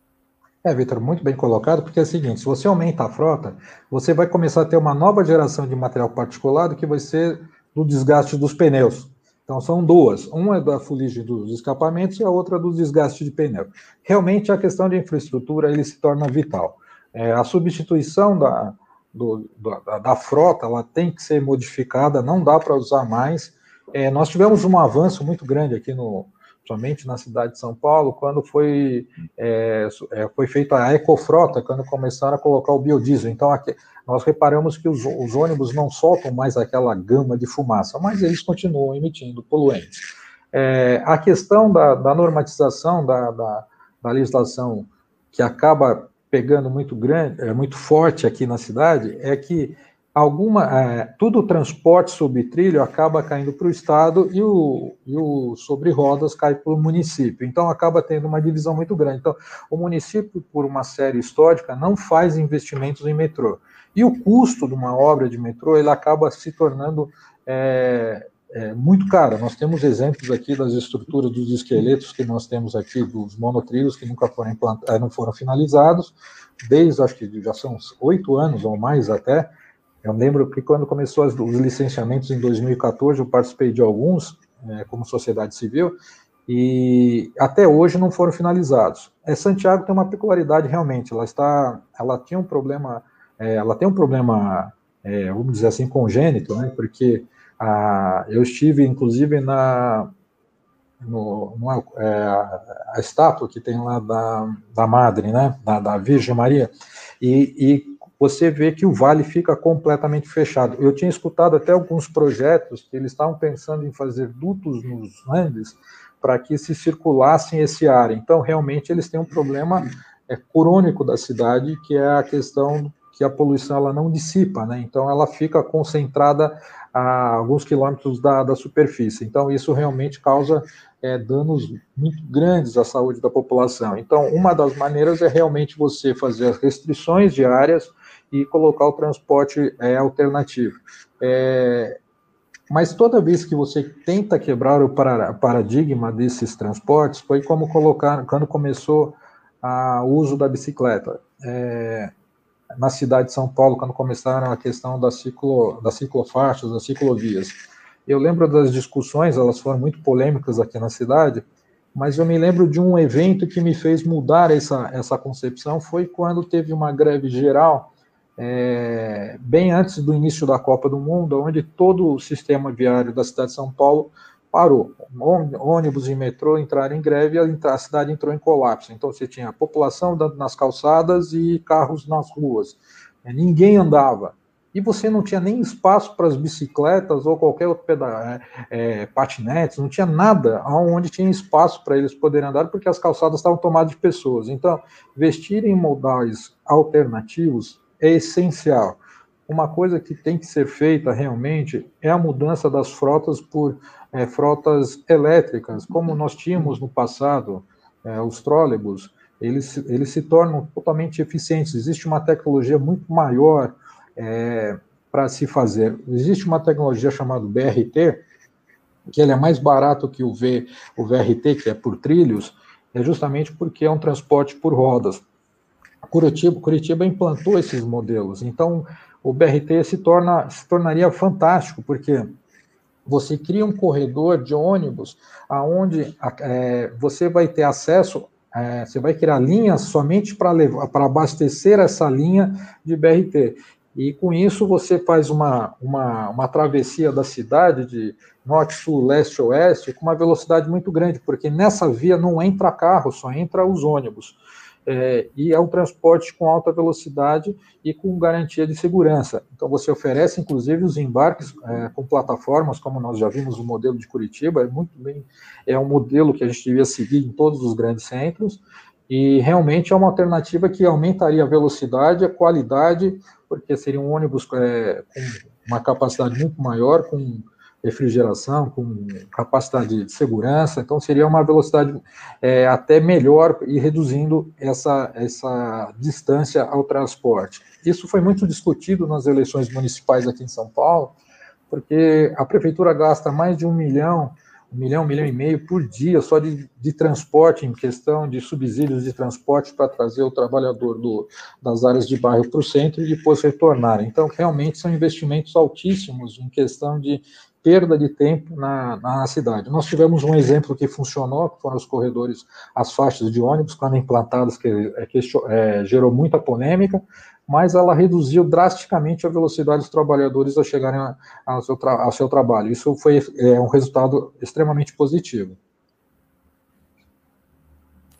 Mali? Não, para mim tá. Eu tenho, tá então perfeito. eu tenho, vou trazer o Chile de novo. Vai, eu aqui no tenho. Chile. Bom, ok, eu vou também. Por favor, Zina. Não, é, é, em relação às novas tecnologias e ciência, por exemplo, hoje, hoje na, na, na Europa já, já existe, inclusive, asfalto com painéis solares, né? É, que, no qual você pode recarregar até o carro, né? É, é uma questão de custo, de investimento também. Né? O senhor acha que isso daí é, poderia? E eu, além do que, é, tem também a, a outra questão dos, do, dos veículos velhos, né? Há uma proibição aqui, dependendo tal motor para poluir menos, é proibida a circulação. Ah, isso é aplicado aí? Na verdade, na verdade deveria existir uma política de nos, nos outros países existe uma política de troca de frota, né? Então, é, o governo subsidia essa, essa troca de frota, porque essa troca de, de frota traz uma mudança tecnológica. É, um exemplo disso foi que quando nós, bem, bem colocado pelo Panuzzi, quando se iniciou isso em 86, entrando em vigor em 88, entrou a inspeção veicular. Então, os carros que anteriormente eram produzidos antes de 86, ele praticamente ele nunca passaria numa inspeção, numa, numa inspeção veicular, porque os padrões que se usavam anteriormente nunca se tornariam eficientes. E, e você imagina hoje, nós falando em, nós, nós, em uma inspeção veicular P8. Então, quer dizer, os carros 86 praticamente se tornam completamente fora de qualquer padrão. Então, eles teriam que ser é, é, realmente substituídos até por uma frota mais moderna. Realmente, esse padrão não existe no Brasil. Nós temos o hábito de ficar com essa frota velha. Ela não é Inclusive, nós não temos até a política de recuperar esses carros, nós temos muitos veículos abandonados nas ruas, ou em pátios abandonados, porque realmente é, ele se torna é, completamente fora dos padrões. A tecnologia ela se vem justamente é, para trazer esses benefícios. Nós estamos falando que, é, ao ponto de que na P7, por exemplo, para a P8, tem uma, tem uma tem um porquê da tec... por que eles querem essa postergação. Porque é o seguinte, hoje, se tiver uma inspeção veicular, a responsabilidade de você adaptar o carro ou as multas que vierem em cima vem para o proprietário por causa da P7. Na P8, as, a, o, o, as montadoras vão ser obrigadas a garantir por altas quilometragens, se falam de 700 mil quilômetros, elas vão ter que garantir a questão da, dos controles de emissões de combustíveis, da, de poluentes, perdão, é de poluentes. 700 mil quilômetros. Isso significa que, se eu for pego numa inspeção veicular, quem será multado não é mais o proprietário, e sim a, a montadora, porque a montadora é obrigada a garantir por longo período que esse produto vai se tornar é, é, permanente. Então, a garantia praticamente tem que, de, de, de emissão de poluentes se tornará é, permanente. Uma coisa também que, é, que vai acontecer é que as amostragens serão o seguinte: haverá sorteios né, sobre o número de chassis que serão chamados para se fazer a verificação desse. Não é que você vai falar assim, ah, mas tudo bem, 700 mil quilômetros serão chamados chassis pela, pelo CONAMA, ah, pelo, desculpa, pelo, pelo IBAMA, na qual serão feitos os testes. Então, esses testes serão feitos aleatoriamente com, com a frota, e aí você terá a efetividade e as montadoras serão punidas nesse sentido, por causa da tecnologia. Então, se nós estamos falando de uma tecnologia tão avançada como essa, como que nós podemos ficar com uma frota completamente obsoleta? Uma outra questão também, a questão da geração de energia. A nossa geração de energia, ela ficou na mão do Estado por muitos anos. Nós temos casos, por exemplo, como conheceu lá no Macapá, que ficou um gerador estourou e ficaram dias e dias sem luz. Isso é realmente um absurdo em pleno século XXI. Não ter uma alternativa, numa, uma, a nossa rede de distribuição ela é completamente, completamente absurda nesse sentido. Mas se nós pegarmos é, a estrutura de governo, quando a gente fala em reforma, é, em reforma administrativa, é, cria-se um, uma, um olhar tão, tão tenebroso de que fala assim, nossa, vai mexer no tamanho do Estado. Tem que se mexer porque a gente gasta 70% ou, quase 90% da folha em pagamento de previdência e pagamento de funcionário, é, funcionário público. Isso significa que se o governo resolver fazer algum investimento, sobra 10, de 10 a 15% para ele fazer um investimento em infraestrutura. E os investimentos em infraestrutura se tornam completamente absurdos. Agora parece que foi feita a questão da concessão dos serviços de, de, de energia, parece que grupo, os grupos chineses entraram com, é, na Eletrobras e, e nas outras empresas, isso pode ser que traga a concessão, ela tem um outro lado bom, ela te obriga a que o concessionário execute determinadas expansões. Então, eu acredito que tem um lado bom e um lado ruim da concessão é uma de a gente abrir para o privado entrar, mas para o outro lado, você, como governo, você tem a obrigação de fiscalizar que ele execute. Então, eu acredito que essas novas tecnologias, como é, painéis solares e como a própria eólica, se avance. A eólica ela cresceu de um, um somente na região no, norte e nordeste, cresceu muito, e a questão das, das placas fotovoltaicas, elas também estão começando a entrar dentro da, dos grandes centros e pela capacidade solar que nós temos no, no nosso hemisfério, né? Fábio está no mudo.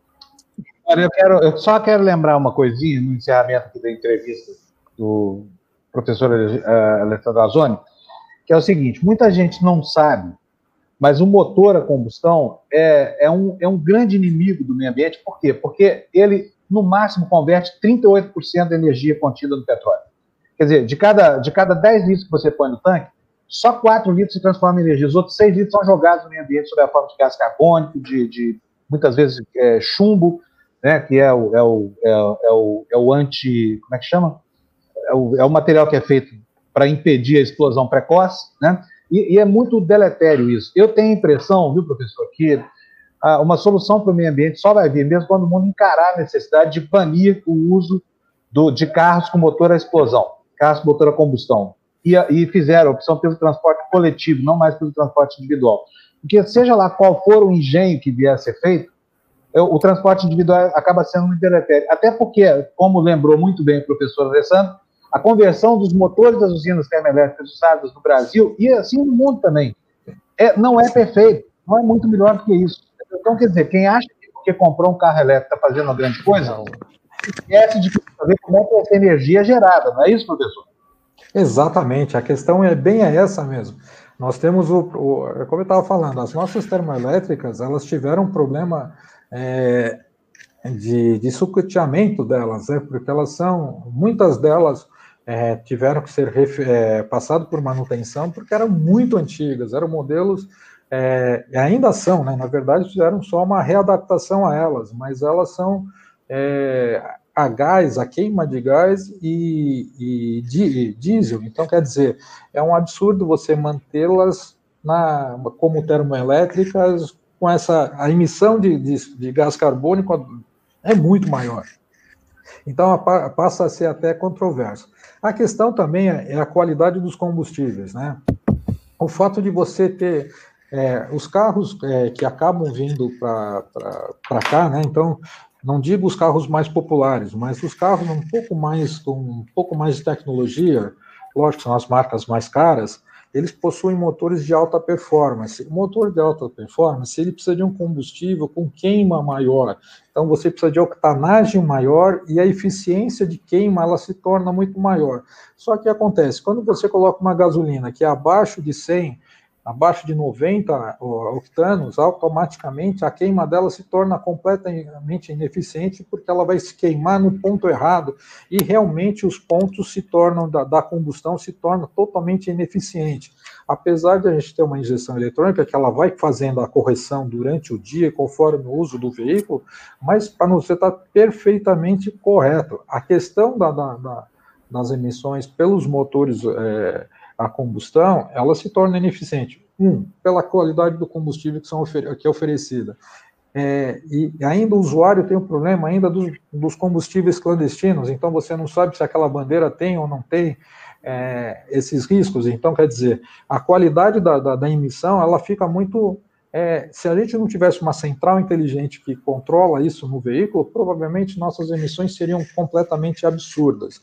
Ah, eu falo muito da questão ambiental, que às vezes é, algumas empresas adotam ah, algumas estruturas de sustentabilidade que, na verdade, se ela, se ela não fizer com uma auditoria ou realmente com um selo verde, as atitudes que elas podem estar fazendo, às vezes ela pode estar achando que está ambientalmente correta, mas ela está completamente ao contrário.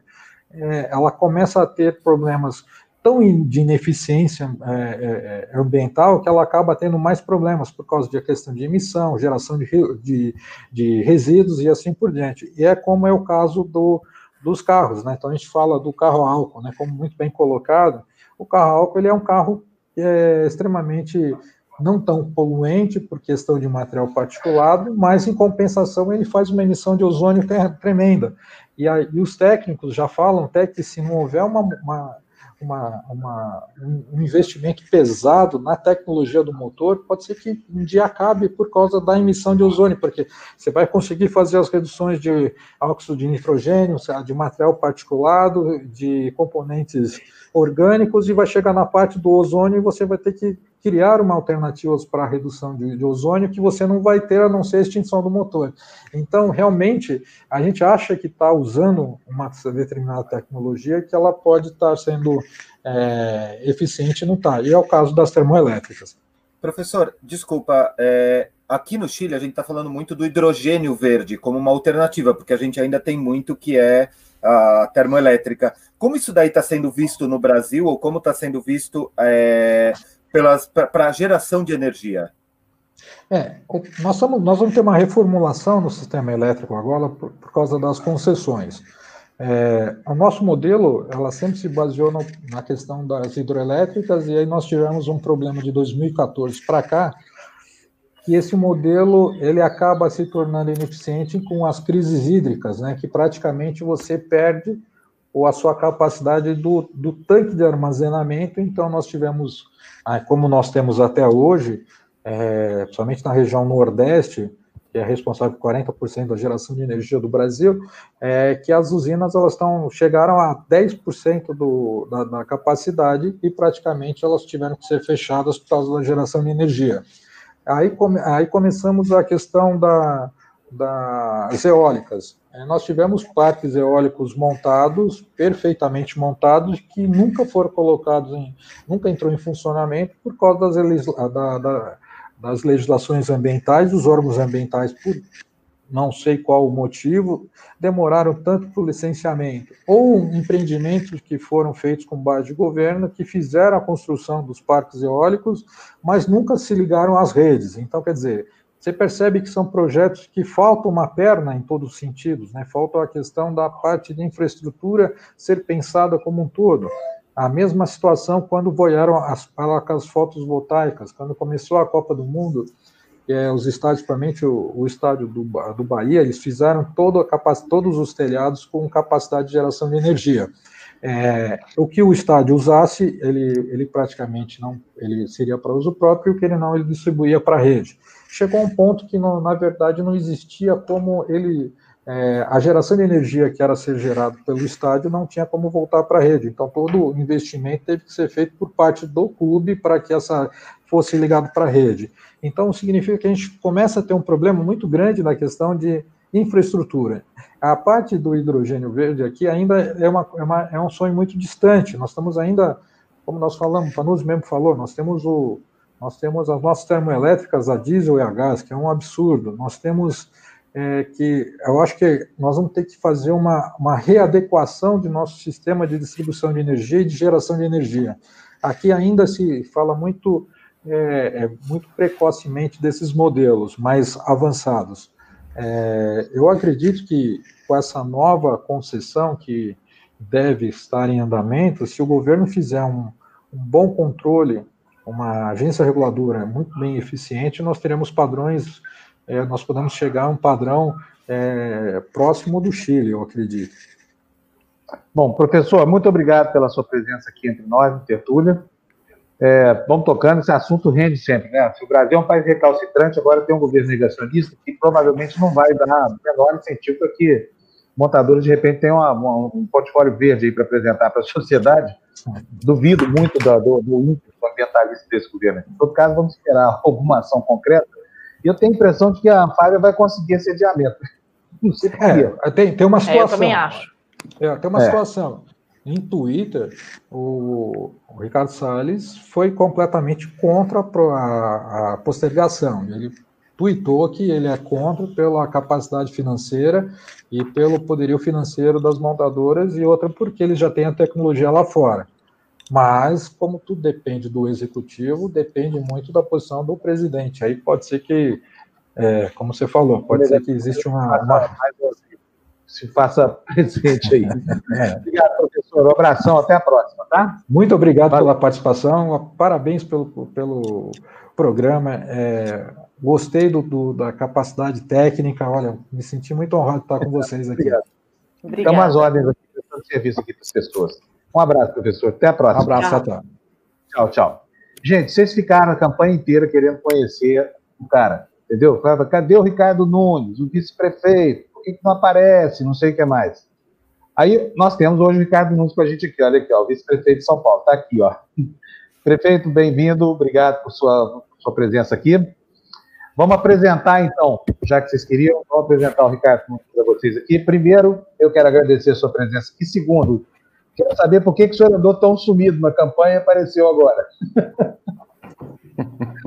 Vamos lá, prefeito, você a palavra.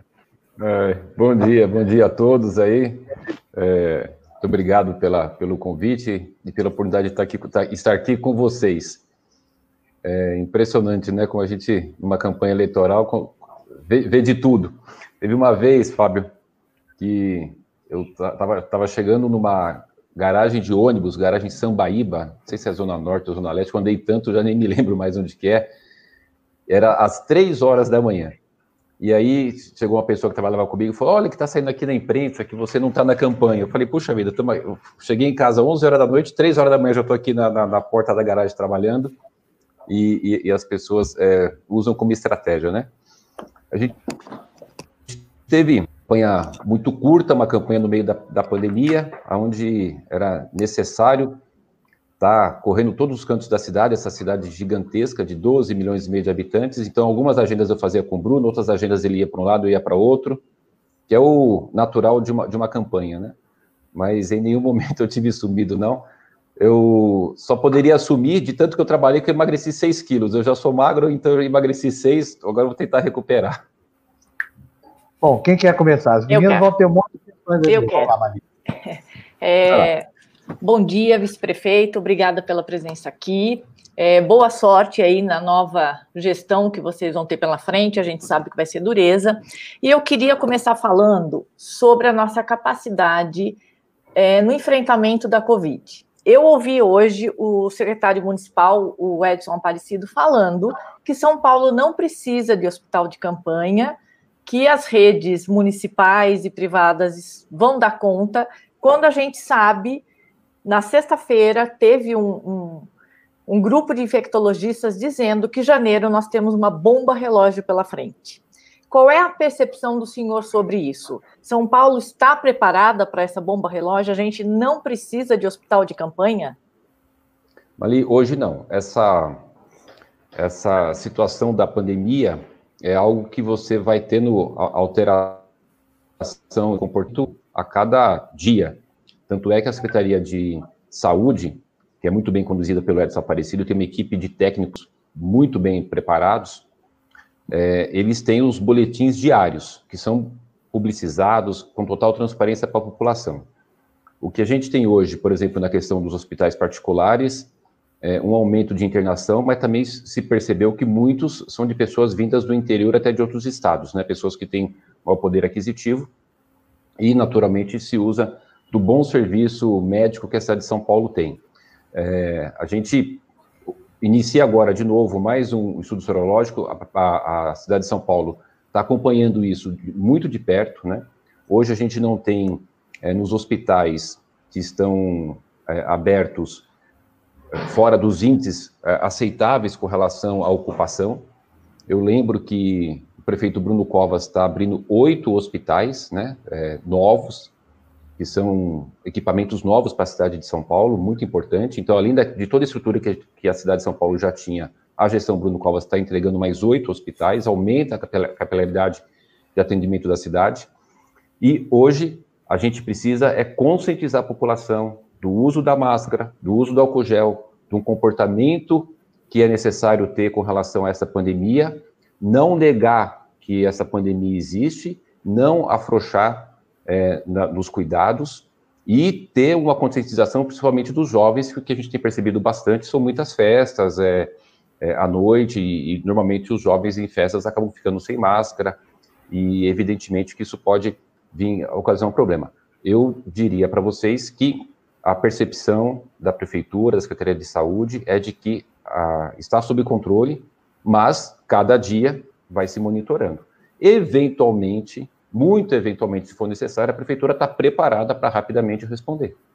Ok. Maravilha, obrigada. Eu tenho também. É, eu, obrigada, Vitor. Uh, Vereador, eu gostaria de saber a respeito desse projeto sobre o, o, a, o parque, parque não, o ginásio do Irapuera, né? Gostaria de saber a sua posição. O senhor é a favor? É, até que ponto é, precisaria de um apoio da prefeitura ou é o governo que decide? Qual é a sua posição a respeito, diante de tantas críticas que estão sendo feitas é, a, gente está tá num momento novo de, de, de forma de gestão, né?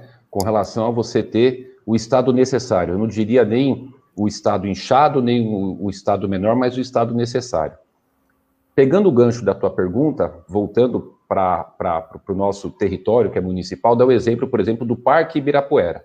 O Parque Ibirapuera é, a Prefeitura de São Paulo tinha o gasto de 23 milhões por ano para poder manter o parque. Foi feita a concessão, ela deixa de gastar esse recurso e pode investir esse recurso nas áreas é, mais prioritárias, sem que o parque exista, né, na saúde, na educação, na habitação. Com relação ao ginásio do, do, Ibirapuera, que é do Estado, é, eu acho que é importante você estar tá sempre avançando. É, é, a, a, ação do governo do Estado de modernizar aquele estádio me parece salutar. Evidentemente que todas as ações têm que ser embasadas de uma ampla discussão com a sociedade, das audiências públicas, né, da, de fazer a, a, vontade da população. Vai ter sempre alguém que é contra, vai. Mas o processo que foi desenvolvido e visando a modernização dos espaços públicos, eu acho que é importante e a gente precisa ir se adaptando com isso, né? Era muito comum você ter uma, uma, uma visão de gestão com o estado inchado, cuidando de um monte de, de áreas e de, de, espaços e acaba perdendo um pouco do foco. Então, tudo aquilo que eu acho que é para avançar, para modernizar e você ter o estado necessário e você ter uma situação de melhor uso do recurso público, acho que é importante. Você vê, a gente tem uma cidade tão rica, né, 68 bilhões de orçamento, o quarto maior orçamento do país, e as necessidades, mesmo uma cidade muito rica, as necessidades de investimento são é, muito grandes. Ainda falta muita necessidade de investimento em mobilidade, em habitação, na área da saúde, da educação, já avançou muito, mas então fazer o bom uso do recurso público é fundamental. Eu queria deixar assim como exemplo, é, de uma forma é, análoga, a questão do Parque Ibirapuera enfatizando, 23 milhões que pela concessão a Prefeitura de São Paulo deixa de gastar em custeio para poder é, investir em outras áreas. Mas é, é, essa, esse projeto, inclusive, a Marquise, né? Semana passada tivemos um entrevistado que ele nos explicou que ah, o contrato da prefeitura acabou excluindo a Marquise que poderia ser, ter sido inserido, ou seja, a prefeitura poderia ter liberado isso daí e exigido a preservação, no caso do Parque do Ibirapuera, a respeito da Marquise. Em relação ao ginásio do Ibirapuera, também é criticado esse projeto, porque não, não vai ser um bem de todos, vai ser shopping center, vai ser áreas, eh, praticamente áreas eh, de, de, que visam a classe tá geral. Está cortando, Gina. Então, é, a respeito do, a respeito, semana passada eh, tivemos um entrevistado que explicou que este contrato que a prefeitura fez com de concessão do parque do Ibirapuera não previu o, a marquise e a prefeitura poderia ter inserido dentro deste contrato o, a manutenção da marquise. No entanto, a marquise está caindo do, do, do Parque do Ibirapuera e não são aqueles que obtiveram a concessão responsáveis pelo custo, né? Então, um, como é que o senhor explica isso? Estou anotando já, a marquise do Parque do Ibirapuera. já estou aqui anotando. Está é, é, tá anotado. Vou levantar direitinho. A gente, em todo o processo grande, é, naturalmente que você vai ter, vai ter que ter ajustes, né? É uma situação muito nova para a cidade. A cidade sempre vem com a cultura de ficar gerando para a cidade e agora está num sentido inverso, de você fazer o melhor uso do recurso público. Um problema pontual aqui, outro ali, evidentemente que pode ter e a gente é, vai corrigindo. Mas já me comprometo com você, já notei aqui essa questão da marquise do, do, do Parque do Ibirapuera, qual que é a possibilidade é, disso poder entrar nessa, nessa concessão, nessa reservação de quem cuidar da concessão e se há possibilidade de, de, de corrigir. Mas enfatizando, a gente nunca vai ter 100% um processo grande e perfeito, ele sempre vai se, se adequando. E a gente está muito, muito preparado e disposto a ir corrigindo eventuais é, situações que sejam necessárias. É, senhor Ricardo, é, vereador, primeiro, é, primeiro cumprimentá-lo, felicitá-lo pela sua pela eleição da chapa. E segundo, quando eu fiz um teste de Covid em outubro com o meu filho, eu recebi é, ivermectina e tramadol por parte da prefeitura, que são medicamentos que não têm nenhuma comprovação científica de que possam atuar no Covid. Mas aqui no Chile, por exemplo, eu fiz o mesmo PCR e eles não me deram remédios. O que eles me deram foi o resultado em 36 horas como é que a prefeitura, e essas são ações municipais, como é que a prefeitura pode melhorar o combate ao Covid? Porque ficar dando remédio que não tem comprovação científica é, é, é até difícil. E eu estou falando atendimento pelo SUS, pela rede municipal. Como é que vocês podem melhorar a prevenção do Covid? Porque o senhor fala de informes diários, mas quando eu fiz o PCR, no, eu demorei seis dias para receber o resultado. Aqui em São Paulo? Em São seis Paulo. dias para receber o resultado do PCR? Sim, seis dias para receber o resultado Mais do uma PCR. no- Eu fiz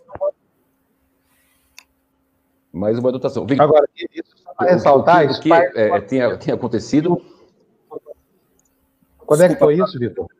Isso daí Quando é que foi, foi? desculpa, foi em setembro e foi em Perdizes, que não é nem um bairro com tantas necessidades. Foi através do SUS, porque meu filho estava com, com um pouco de febre, eu levei ele para o posto de saúde, fizeram PCR em ambos.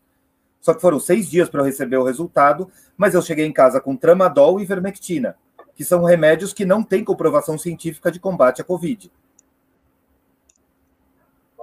O Victor, o, o, o, que, o que é importante a gente entender é o seguinte: é, eu, não, eu não sou médico, mas o que a gente tem, que eu estudei dos protocolos da prefeitura, é que o, o médico, né, que vai, faz a, a, as indicações dos medicamentos e existe uma diferença para cada tipo de paciente, né? Você é, vai ter uma situação de, de receituário médico de acordo com cada situação de cada paciente.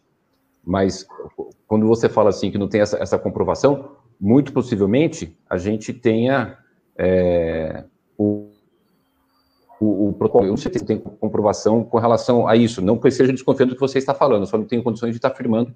É um assunto muito específico da, da, da área da saúde, apesar de que o Bruno Covas falou que eu seria um, uma espécie de clínico geral na prefeitura, isso é só no sentido figurado, que é, eu não sei te dizer, mas eu po posso verificar. Se é numa UBS de Perdizes, onde o, o PCR demorou seis dias, é muito importante a gente ter essa, essa resposta para poder estar tá valendo. Hoje de manhã mesmo eu recebi um WhatsApp de um usuário de uma OBS é, num bairro, eu já passei o WhatsApp para a Sandra Sabino, que é a nossa coordenadora de saúde, para poder ir corrigindo.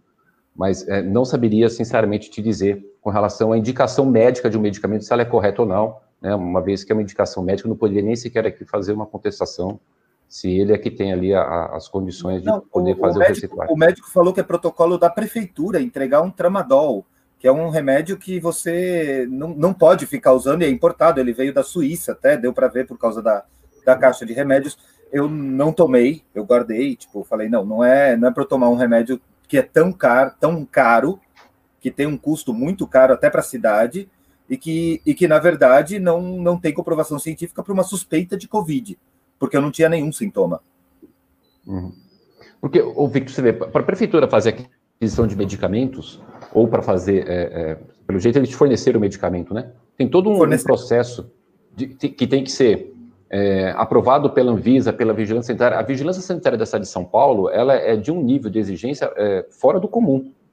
Fora do comum, é impressionante como eles, e, e é bom, né? Não é, não é negativo, eu estou falando de forma positiva, eles são extremamente criteriosos e cautelosos com relação aos procedimentos, os protocolos que, que eles têm lá, né? Mas eu estou aqui colocando, o que me preocupou é o prazo de seis dias. Com relação à indicação, muito possivelmente deve estar no protocolo da prefeitura com embasamento científico.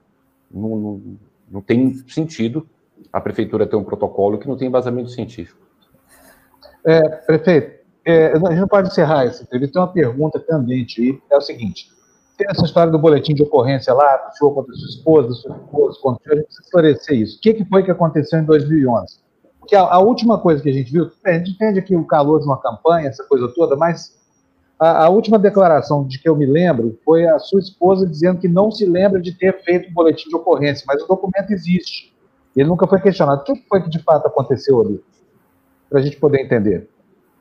Fábio, o. É uma particular, mas é uma informação tão importante que não tem como a gente não, não, não entrar no mérito dessa discussão.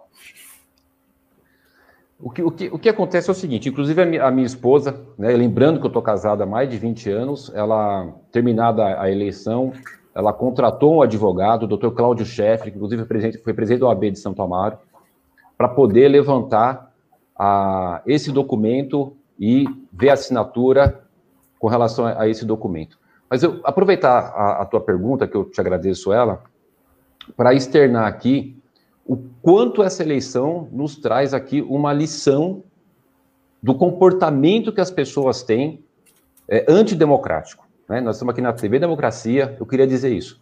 Isso foi uma. O que a gente teve foi há 10 anos atrás, um, uma situação de ficamos separados alguns meses, onde a Regina foi morar na casa da mãe dela, porque houve ali é, um problema. Para te falar de verdade, eu, eu te, te, juro, nem lembramos, porque há 10 anos atrás, né? Ela já falou várias vezes, desde o início, que nunca houve esse tipo de, de situação. O boletim de ocorrência, se ele existir, ele não fala de agressão, fala que é, ligava, alguma coisa assim. Aí transformaram uma, uma, uma situação de que de, de um desentendimento é, de casal há 10 anos atrás, querendo, de uma forma absolutamente antiética, né, a campanha eleitoral do adversário, é, rotular como agressão. Em momento nenhum houve esse tipo de situação. Você falou desde o início, olha, nunca aconteceu isso, o Ricardo nunca aumentou a voz para mim. Muitas pessoas é, é, testemunham, eu sou uma pessoa, é, que todo mundo sabe, ligada à Igreja Católica. Eu e a Regina, a gente faz parte do ECC, é Encontro de Casal com Cristo. Temos três filhos maravilhosos, né? E esse assunto sempre vem à tona. E as pessoas acabaram se pautando por uma estratégia antiética do, do adversário, que em absolutamente nunca aconteceu. Eu fui votar agora no segundo turno, eu, não, eu e minha esposa. Aí, só, para a gente saber, o senhor está falando que não aconteceu, que não aconteceu essa briga, que não aconteceu isso que está no boletim. Portanto, é, o documento é falso, é isso? O senhor está dizendo que é falso? Eu estou dizendo que a minha, eu estou dizendo que desde o início a minha esposa falou que em nenhum momento aconteceu aquilo. É isso. Há 10 anos não, atrás, ela disse. Desde... Deixa eu só dizer uma coisa para o senhor. Não estou querendo entrar de novo na seara de uma relação. A gente entende que é relação de casal, mas tem duas coisas que o senhor afirma que não estão corretas. Primeiro, de que ele não relata uma cena de assédio, de crime.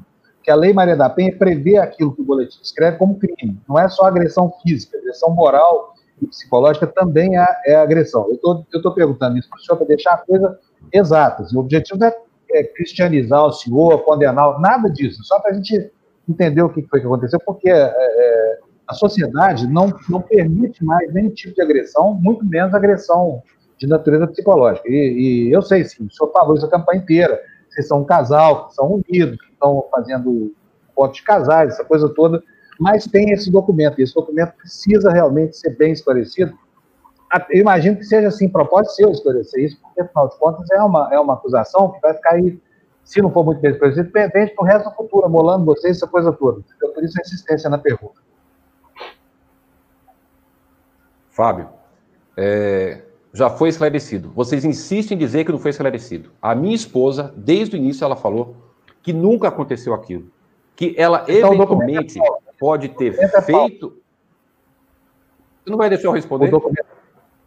Sim, quer, mas se eu respondo alguma coisa, a gente consegue entender, porque o que o senhor está falando não faz nenhum sentido o documento é falso ou é verdadeiro? Ela fez o boletim de ocorrência ou não?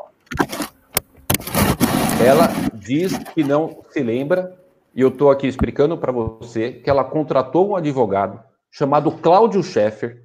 Estou até falando o nome uhum. do advogado, só não tem o AB aqui para te dar. Que, tá, que protocolou. Seja agressivo, prefeito. Você só tem que esclarecer isso aí, ó. Você tem que enfrentar essa, essa história. Nós não estamos fazendo nada além de cumprir o nosso papel aqui. Eu quero saber, o senhor não consegue, consegue responder se o documento é falso ou se é verdadeiro. Eu queria saber senhor, o documento é falso? Alguém falsificou a assinatura dela no boletim de ocorrência? Ou ela declarou à polícia uma falsidade sobre um comportamento atribuído ao senhor? Porque só pode ser uma dessas duas coisas. Não há nenhuma outra coisa possível numa cena como essa. Concorda? E eu não estou querendo crucificar o senhor, não. Só quero que o senhor explique para a gente um jeito que a gente consiga entender, para sepultar esse assunto de vez. A intenção é melhor, não tem nada, ninguém contra o senhor. Não vem com a paranoia do Bruno Covas lá na, na CBN, não, porque aqui não, não tem esse negócio. Queremos saber qual é a história? O senhor é vice-prefeito da cidade. Pode ser que o senhor venha a ser prefeito da gente. Então, precisamos saber quem é o prefeito, o que ele é capaz, se fizeram uma maldade com o senhor, entendeu? Não estamos descartando nada, não. Precisamos saber o que foi que aconteceu direitinho. Tá? Fábio, então, vou tentar agora responder. Concluir a resposta. A minha esposa contratou um advogado chamado Cláudio Scheffer, que protocolou o pedido desse documento original. O que surgiu uhum. foi um documento de arquivo. O que a minha esposa sempre disse desde o início é de que ela não é, fez aquele boletim de ocorrência. Como faz há 10 anos, eu falei, Regina, toma cuidado, porque é, um negócio de 10 anos, ela falou, não, mas eu não me lembro. Ela, quando teve o, o jornalista do Estadão na minha casa, ela, ela chegou e falou para o, acho que é Pedro Venceslau, falou, Pedro, eu não me lembraria de ir numa delegacia e, e, e estar na frente de um, de um delegado e fazer. Então, a, isso fica no âmbito do, do, do achar. Aí, para não ter o âmbito do achar, ela contratou o advogado para poder trazer esse documento é, original, que tem que ter a assinatura dela lá. Entendeu? Ela, ela diz que não se lembra, que muito possivelmente não fez. Mas o mais importante, Fábio, eu estou te falando aqui é de coração, é de que a minha esposa, Regina, que eu sou casado há mais de 20 anos, de que ela afirmou desde o início, e é verdade, que eu nunca alterei a voz para ela. Não é do meu comportamento, não é do, do, do, meu feitio, não é da forma como a gente vive. É, é exatamente isso. Ou seja, o que ela disse é de que no momento é, é, ali que a gente teve alguns meses de separação, que se eventualmente ela fez o boletim, o que ela falou não é verdadeiro. Isso foi o que ela falou. É, é foi exatamente ela, isso. Ela, ela até admite, ela não se lembra de ter feito o boletim de ocorrência, mas sabe que a cena que ela poderia ter, ter descrito caso tivesse feito não é verdadeira. Ou seja, no fim das contas, ela está dizendo o seguinte: fui na polícia, deu uma sacaneada dos colegas. o que acontece? Entendeu? A gente espera que. Bom, eu, eu acho que é o seguinte: essa história precisa ser contada direito. Eu espero que vocês achem o boletim de ocorrência original né, e que ela possa ser, porque é muito importante. Eu tenho certeza que todo casal passa por uns perrengues, mas o perrengue tem que ficar no limite do, do aceitável. Então a gente torce para que, que isso tudo não, não, se repita mais e que, que quem não deve não pague por, por, por, por, algo que fica voltando e voltando e voltando e voltando, imprescritível, essa coisa toda. Tá? Mas a explicação é difícil para a gente entender. Quero que o veja que, que é, é, é, difícil para a gente. Fala assim, olha, como assim a mulher do cara não lembra de ter ido na delegacia, não lembra de ter ido. Mas eu entendo que briga de casal comporta situações em que as coisas saem do controle. Espero só que não tenha acontecido mesmo, viu, prefeito?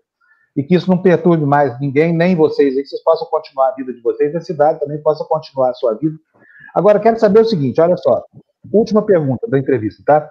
O Bruno Covas não seria prefeito de São Paulo se o prefeito eleito no lugar dele tivesse cumprido a promessa, que é o Dória. No, no seu caso, o senhor acha que o senhor vai ser prefeito de São Paulo? O senhor vai descumprir o que prometeu ou não? O que, que garante a gente que, que, que ele continuará até o último dia na gestão da, da, na frente da gestão da cidade? O Fábio, o, o, Bruno, ele falou várias vezes desde o início que vai cumprir é, os quatro anos e já está com o projeto político dele de ser candidato em 2026. Portanto, ele conclui o mandato em 2024 e sairá candidato em 2026, que ele não sabe ainda o que é. Lembrando que é, as eleições são de dois em dois anos, portanto, em 2026 terá eleição para presidente, governador, senador, etc. Isso é o que o Bruno é, tem falado para todos e que tem falado para mim, né, que é, ficará, permanecerá prefeito durante os, os, os anos. O, o, Fábio, você me permite só fazer um, um pequeno comentário da, da, tua questão anterior, só para poder. É, Por ficar, favor. É, é, acho que queria pontuar duas coisas, ainda mais que nós estamos aqui com duas, duas mulheres é, na, em, me entrevistando. Acho que um fato muito importante é que a Regina, ela optou, e eu estou dando aqui em primeira mão para vocês, por contratar um advogado para poder pedir aquele documento. Ótimo. Que, eventualmente pode estar tá lá o, o, o, documento com a assinatura dela, né? Então, ela é, fez lá uma declaração de que não aconteceu por conta de, naquele momento ali, estar tá brava comigo. Ou pode, eventualmente, surgir ali uma situação de um documento que não existiu, né, e que a gente vai aí é, juridicamente esclarecer o que, o que, que houve.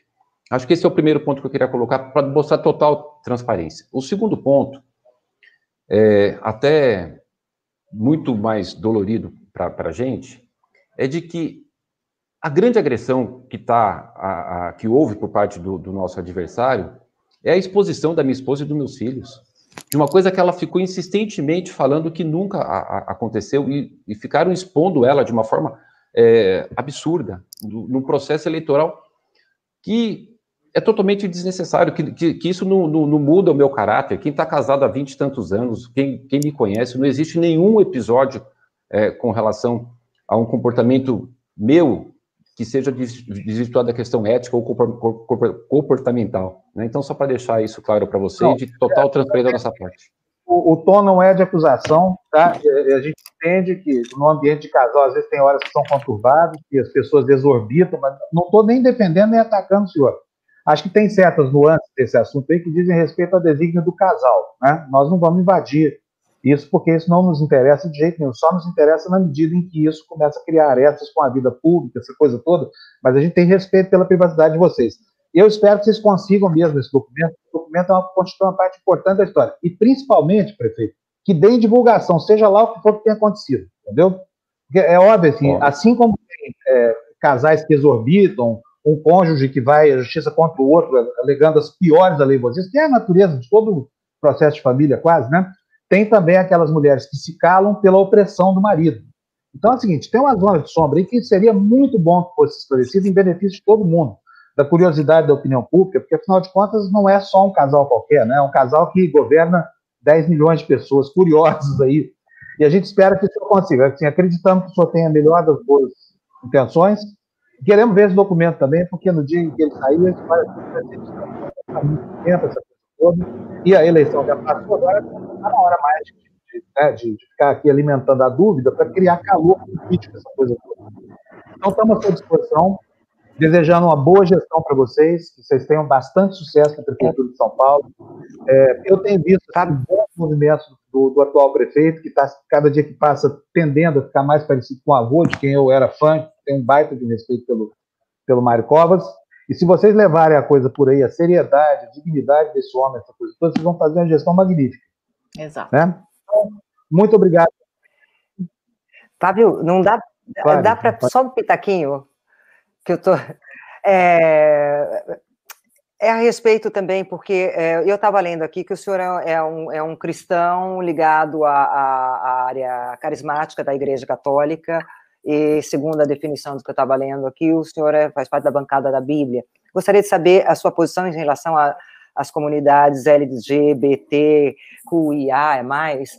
Inclusive, já já a gente vai ter um programa a respeito, que é o programa Legítimo, que é um grande programa da TV Democracia, que a respeito. Ô, Gina, é, eu, eu me tornei presidente do MDB municipal em maio, junho do ano passado. Com o presidente do, do, do MDB municipal, que é um grande partido, como todos vocês conhecem, é, nós instalamos alguns núcleos. Por exemplo, já tinha o núcleo da juventude, tinha o núcleo mulher, e eu fiz a instalação de três novos núcleos. O núcleo diversidade, que é presidido pelo Forato, que inclusive é, foi nosso candidato. Eu, eu o convidei a ser candidato a vereador para representar a questão da diversidade e instituiu o núcleo afro. O MDB foi a chapa que mais teve é, pessoas ligadas à questão afro, com 41% da nossa chapa de pessoas é, é pretas ou é, pardas. Então, essa, essa relação, é, para nós, é muito importante e eu sempre fiz um trabalho muito focado nessa questão de, de respeito a toda a questão da diversidade. Fernando Forato, por exemplo, eu gravei acho que uns quatro, cinco vídeos durante a campanha, fizemos caminhada com ele, e é um tema é, muito importante que a gente tem que trabalhar, continuar trabalhando, o Bruno Covas vem fazendo muito isso, né, de combater qualquer tipo de discriminação, então eu tenho bastante tranquilidade que eu vou poder ajudar o Bruno Covas, inclusive nessa, nessa questão de combate à discriminação, de apoio à questão da diversidade. Não sei se eu respondi. Muito bom. Muito bom. Prefeito, muito obrigado. Boa, boa sorte na gestão, né? É, estamos esperando notícias boas aqui. Para nós ficamos loucos para ter notícia boa aqui. Quase não temos notícia boa para apresentar para a nossa comunidade aqui, viu? Então vamos ver se conseguimos com vocês aí. Boa sorte mesmo. Desejando Boa sorte, prefeito. Obrigado. Todos os votos resolvidos, essa coisa toda, e, e bola para frente, que São Paulo precisa de gente trabalhando, sim. É uma cidade grande, complicada para burro, né? Não tem esgoto, não tem nada tem um governo negacionista lá em cima de todos nós aqui, iluminando a gente com trevas, que é uma coisa horrorosa. Então, tomara que vocês desatem isso aí. Um abração. Obrigado, viu, eh, vereador? Obrigado. Obrigado. Tchau. Luz, Obrigado. Para nós. Tchau. Bom, bom trabalho. Tchau, tchau, tchau. Oh, bom, agora é, vou botar a Bel Corrêa, nossa super. Oba! É, Oba! Linda!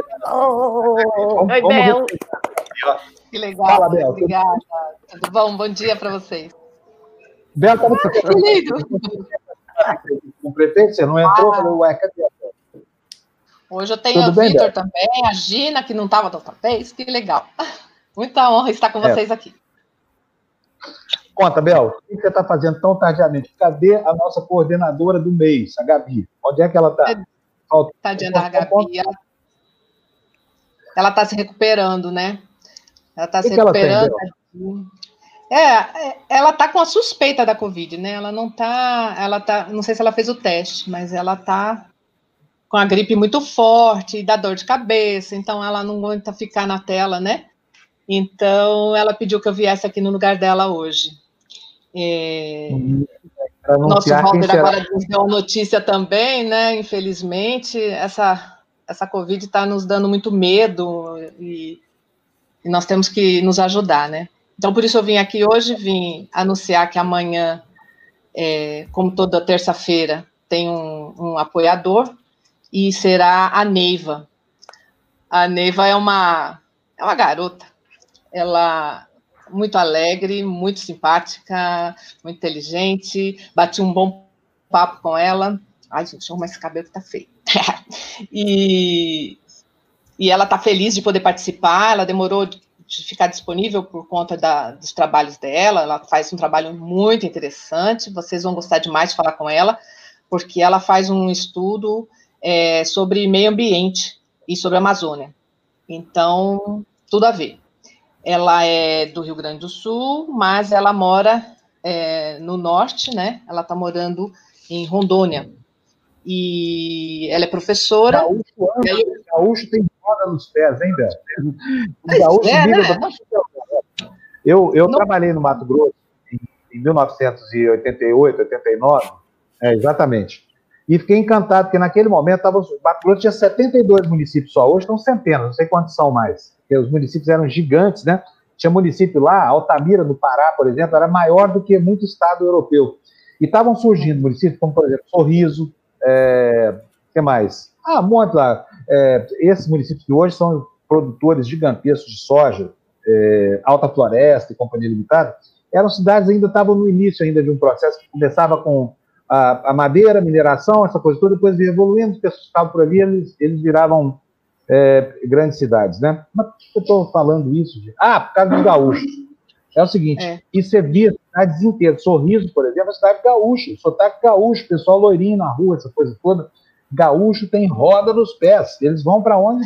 Saem lá do, do, do, extremo austral e vão lá para a linha do Equador. Né? Incrível isso.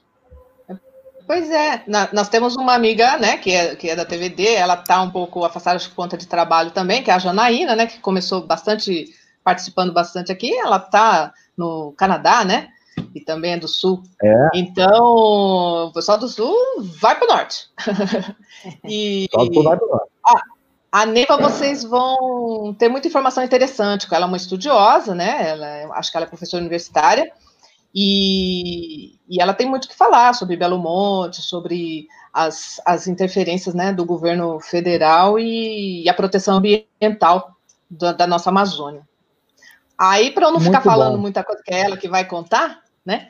É, eu falei para ela, me fala aí um pouquinho o que, que você quer, como é que você quer que eu te apresente. Aí ela disse assim: prefiro ser essa metamorfose ambulante. Ah, então, ah, eu também ela... prefiro. Você não prefere também? Muito melhor ser uma é. metamorfose ambulante é aquela velha opinião é formada. Coisa, é melhor. Não é mesmo? é mesmo, é mesmo. Ser, que a gente possa ser assim mesmo, porque toda hora a gente é, é cobrado para mudar. E que a gente mude para melhor, né? Que a gente mude Exato. com aprendizado, né? Eu também é, acho. Muito obrigada a vocês todos. Eu acho o seguinte, é preciso continuar em movimento. Né? A vida é feita de mudança. Você já imaginaram que a gente tivesse mudado nada desde sempre? Se o mundo fosse como os criacionistas falam, a mesma coisa desde sempre, a gente teria inventado a vacina, a luz elétrica, o computador, a internet, nós estaríamos aqui.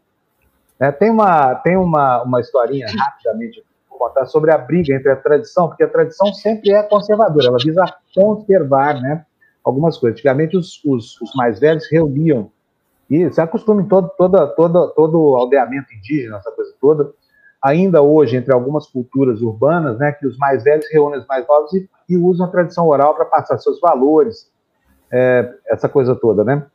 Então, é, é, é, super importante esse tipo de, de, comunicação, mas é importante também o que, o que ele pode mudar. Por exemplo, se um dia alguém não tivesse resolvido colocar um mastro e uma vela num bote, ninguém teria inventado a navegação e talvez o novo mundo nem tivesse sido descoberto. Então é preciso manter em movimento. Né? O movimento é a dinâmica do, da vida propõe mudanças, e a mudança propõe anular que a tradição é, assegurava para trás e estabelecer novos paradigmas aqui, da ciência, o da, enfim, dos valores que a gente passa a cultuar, essa coisa toda, né? É isso aí. Bom, olha só, vamos fazer o seguinte, deixa eu anunciar uma novidade aqui. Eu estou remodelando aqui o estúdio aqui na minha casa da praia, para ficar aqui, que é home office dentro. Uma parte da casa que é home, a outra que é office. E nessa parte de office, eu estou colocando lá uma coisa e eu espero colocar no ar essa semana, tá? Nós vamos colocar uma linha de telefone.